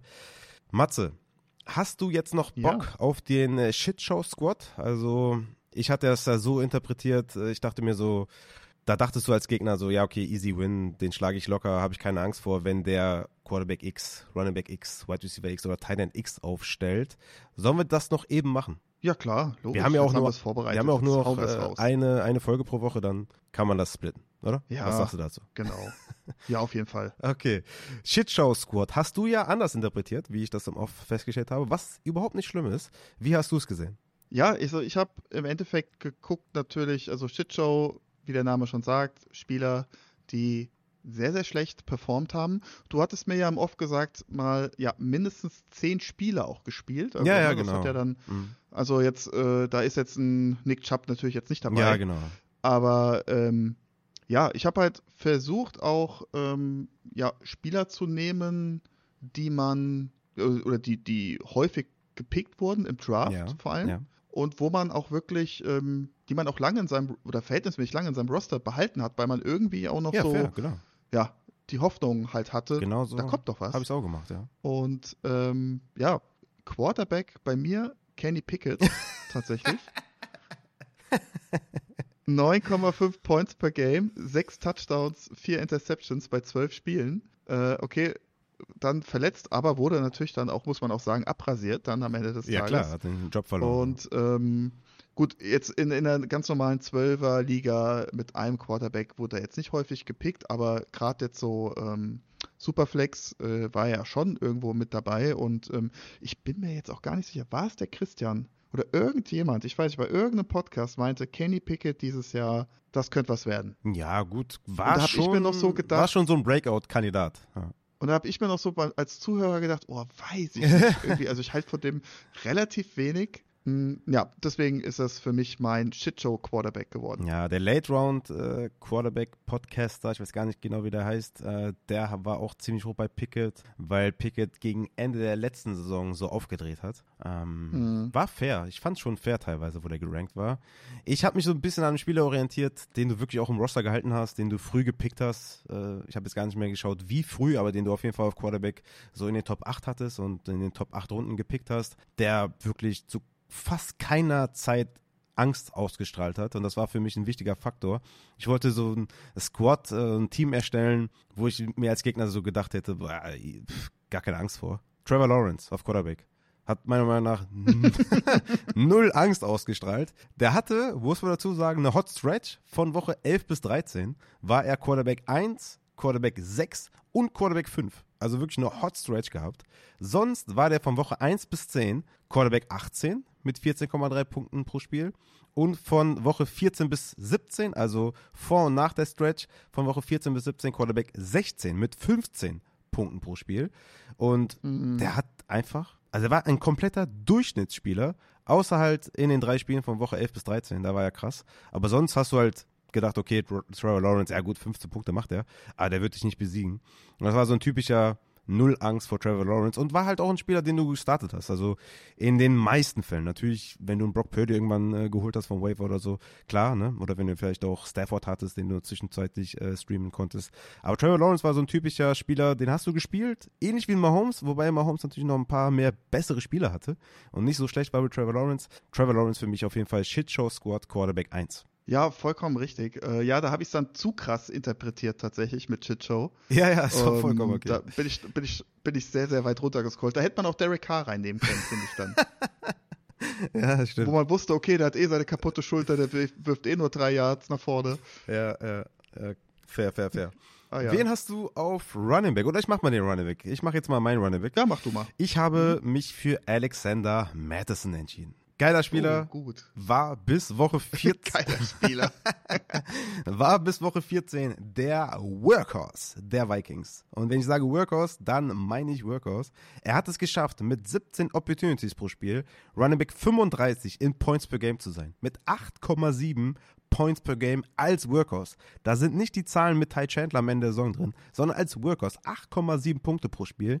Der war Running Back 18, 51, 10, 19, 17, kleine Hot Stretch, wenn man das so sagen möchte, 23, 37, 52, Running Back 8, muss man ihm auch geben, 43, 30, 34 als Workhorse. Das war einfach nur, das war beschämend. Deswegen Madison Shitshow Squad Running Back 1 bei mir. Sehr gut, sehr, sehr gut. Ja, wie gesagt, ich habe es leider zu krass bewertet. Äh, sonst wäre ich wahrscheinlich auch so in dieser Region unterwegs gewesen von der Tabelle. Äh, ja, wie gesagt, ich musste ein bisschen weiter runter scrollen und bei mir ist es Miles Sanders geworden. Ja. 4,8 Points per Game, ja. ein Touchdown in, 15, in 15 Spielen, ja. wohlgemerkt. Ja. Äh, der war zwar auch am Anfang ein bisschen angeschlagen mit Leiste und so, aber ist, glaube ich, in jedem Draft weggegangen. Auf jeden Fall. Ähm, Hat er einfach auch seinen und, Job verloren. Äh, genau, und ähm, hat genauso viele Points per Game wie ein Dowdle, also von den, von den, von den Cowboys, also vollkommen geisteskrank. Ja. Und, und genauso viele ja, wie Emari Di Mercado. Alle drei mit 4,8. Ja, einmal Running Back 2 Finish und das alles von Woche 1 bis 3. Und ähm, ich glaube, da ist er ja dann zwei Spiele ausgefallen oder dann war ein, ein Spieler auch noch bei Week.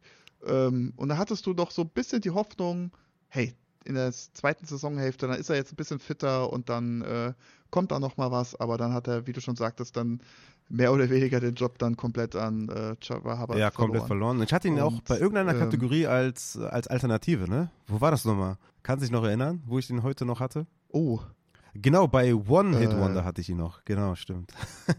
Ah ja, Miles stimmt, Sanders ja, drin, ja. deswegen. Ja, Shitshow, Squad, Running Back 1 bei dir. Absolut fair natürlich. Wen hast du auf Wide Receiver? Ja, da habe ich geschwankt zwischen zwei. Kann ich ja beide vorlesen. Ähm, ich habe mich für Sky Moore entschieden. Ja, fair. Von den Chiefs. Ja. 3,1 Points per Game. Ich glaube, auch hier war der Christian 14 äh, sehr hoch, glaube ich.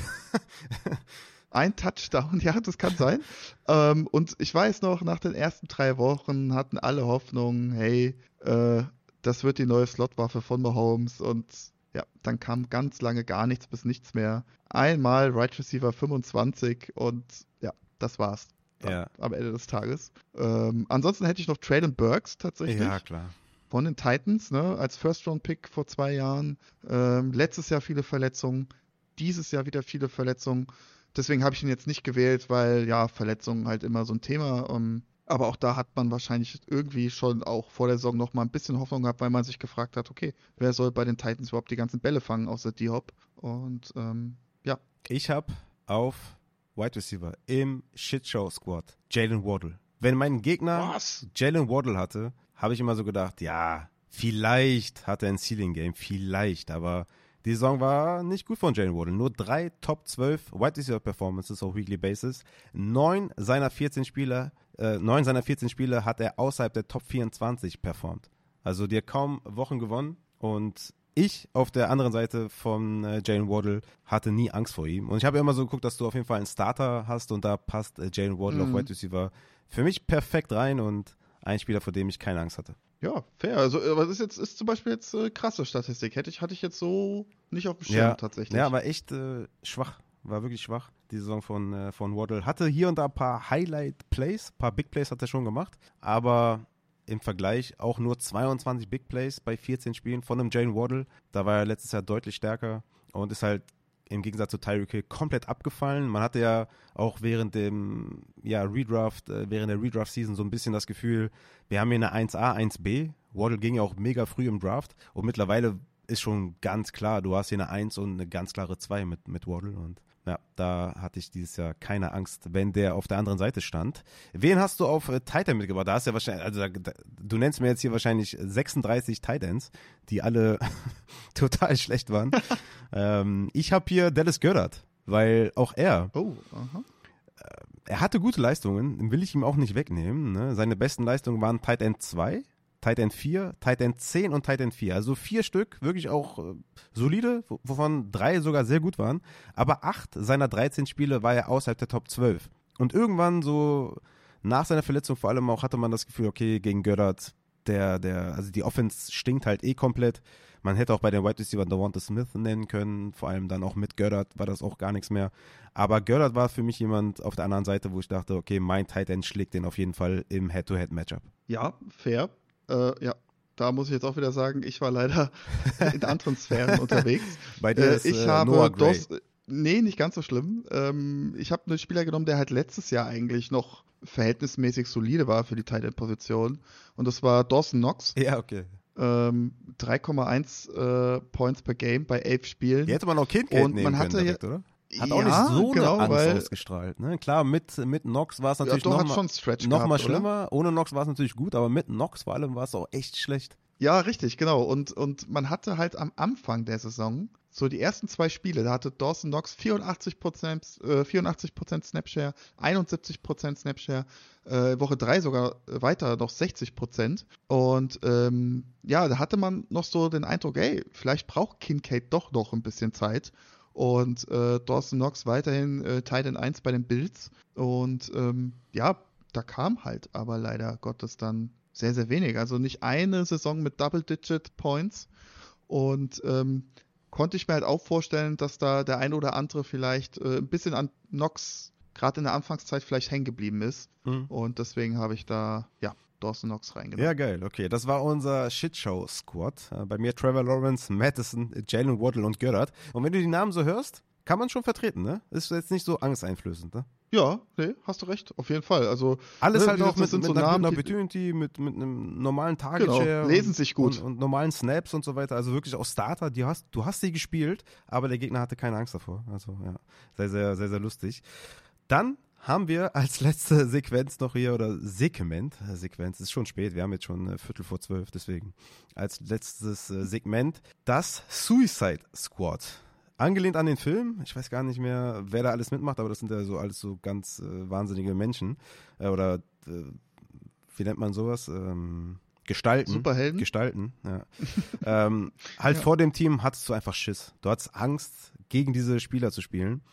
Ich habe das relativ knapp vor Aufnahme dir noch gesagt. Hast du denn da auf Quarterback noch was gefunden? Ja, und zwar, ich hatte immer Angst, wenn ich gegen Josh Allen gespielt habe. klar. Einfach aufgrund dieser krassen Ja. Rushing Upside und, und Touchdown Upside und ähm, Ja. ja, ähm, klar, die Bills haben gestruggelt irgendwie irgendwo mit sich Ja, selbst, aber Angst, irgendwie ja. Josh Allen Fantasy Points mäßig war das immer Safe, Bombe safe. und ähm, genau, deswegen hatte ich immer Angst vor Josh Allen. Safe, auf jeden Fall. Ich habe hier Brock Purdy. Vor dem hatte ich auch immer Angst als, als Gegner.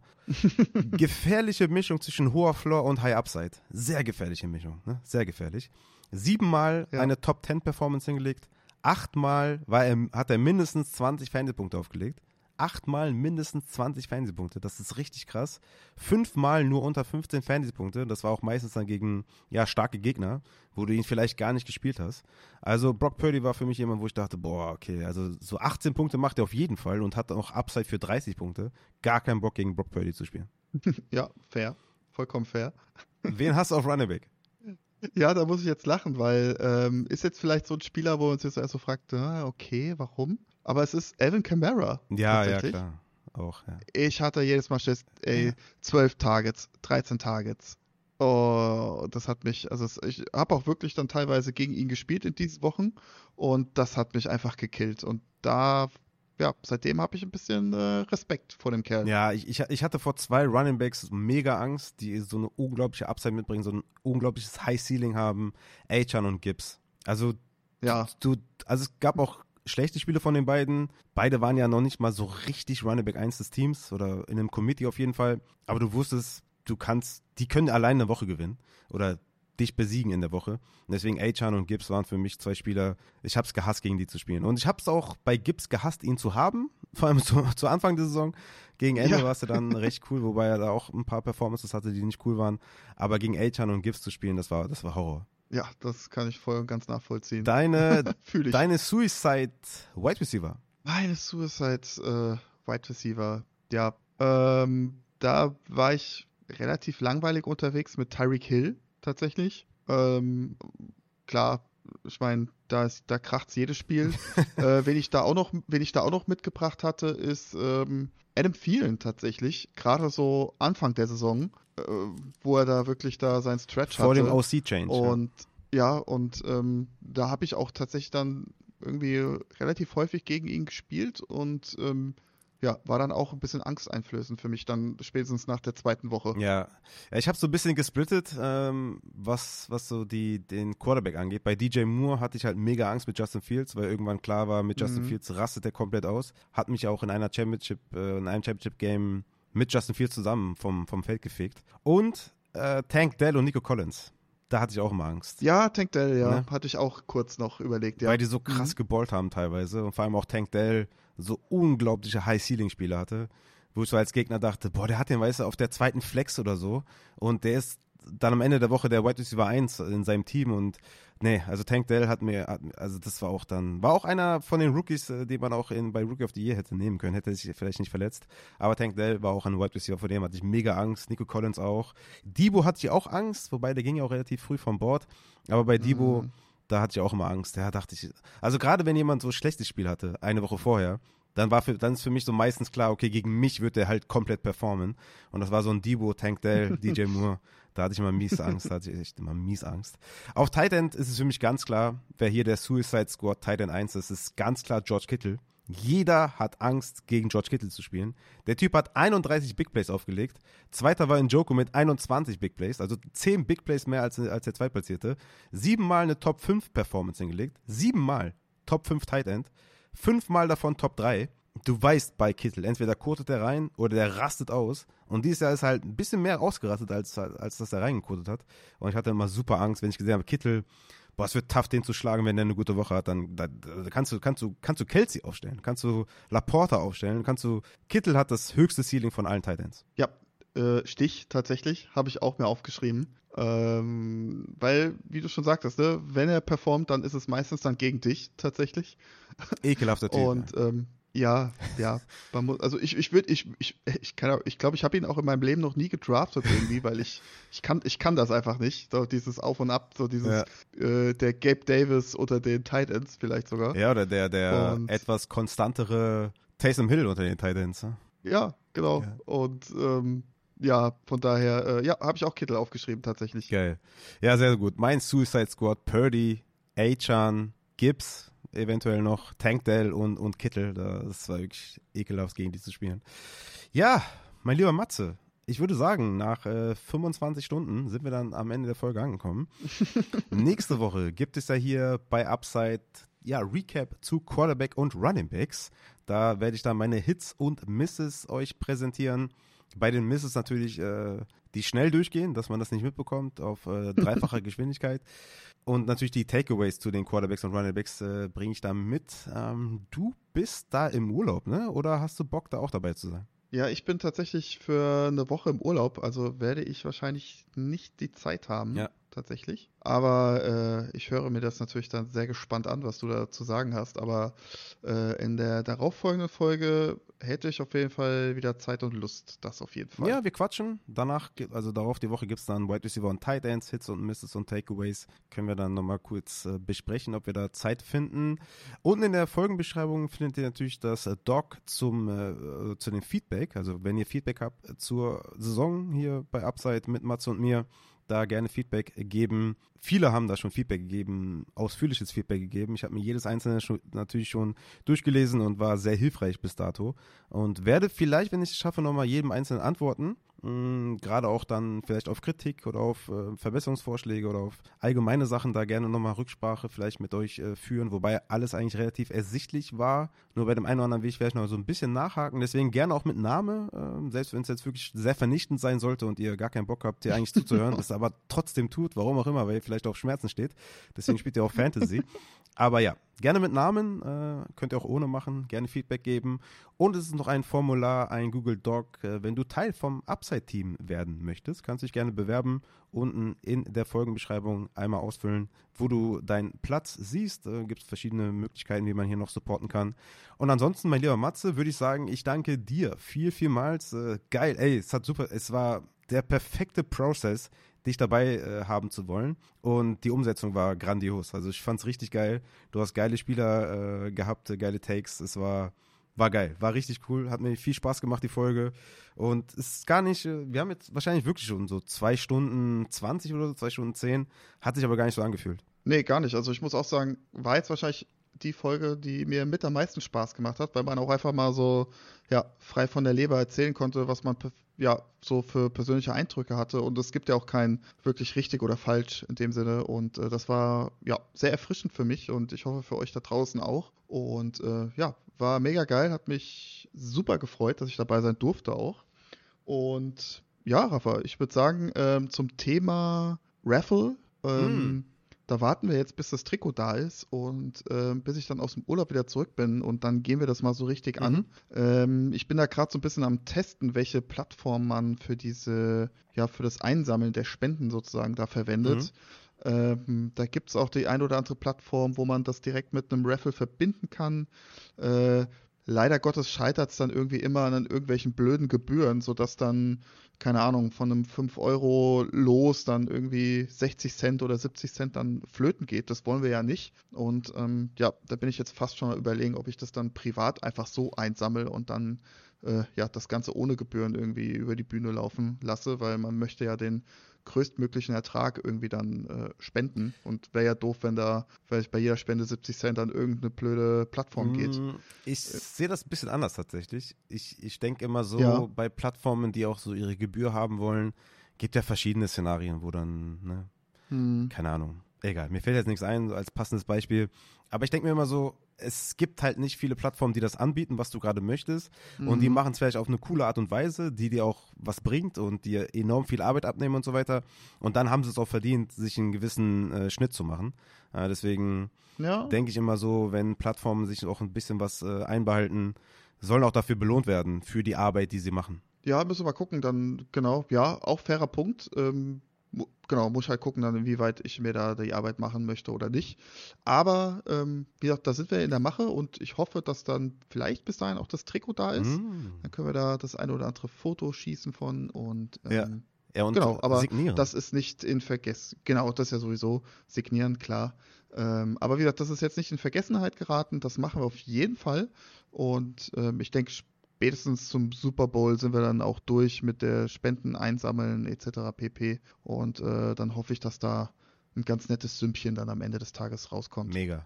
Habe ich richtig Bock drauf. Müssen wir auf jeden Fall geil verbinden, das Signieren. Ich, ich werde es nicht feiern, wenn wir es einfach hin und her schicken und beide signieren es. Und wäre es schon cool, wenn wir da vielleicht noch ein gemeinsames Foto machen oder sowas. Also ich hoffe, wir kriegen das irgendwie Am hin. Am Ende des Tages kommst du nach ja. Frankfurt zum Inder. Best Case. Und dann machen wir das. Ja, am Ende des Tages ist es vielleicht echt so. Sehr geil. Würde mich sehr freuen. Mal schauen, äh, ob es funktioniert. Aber ja, dann sind wir am Ende der Folge angekommen. Ich danke dir, Matze. Wie gesagt, nächste Woche gibt es dann ein Recap zu Quarterback und Running Back. Ihr seid gerne dabei. Wir sind raus. Haut rein. Macht's gut. Ciao, ciao.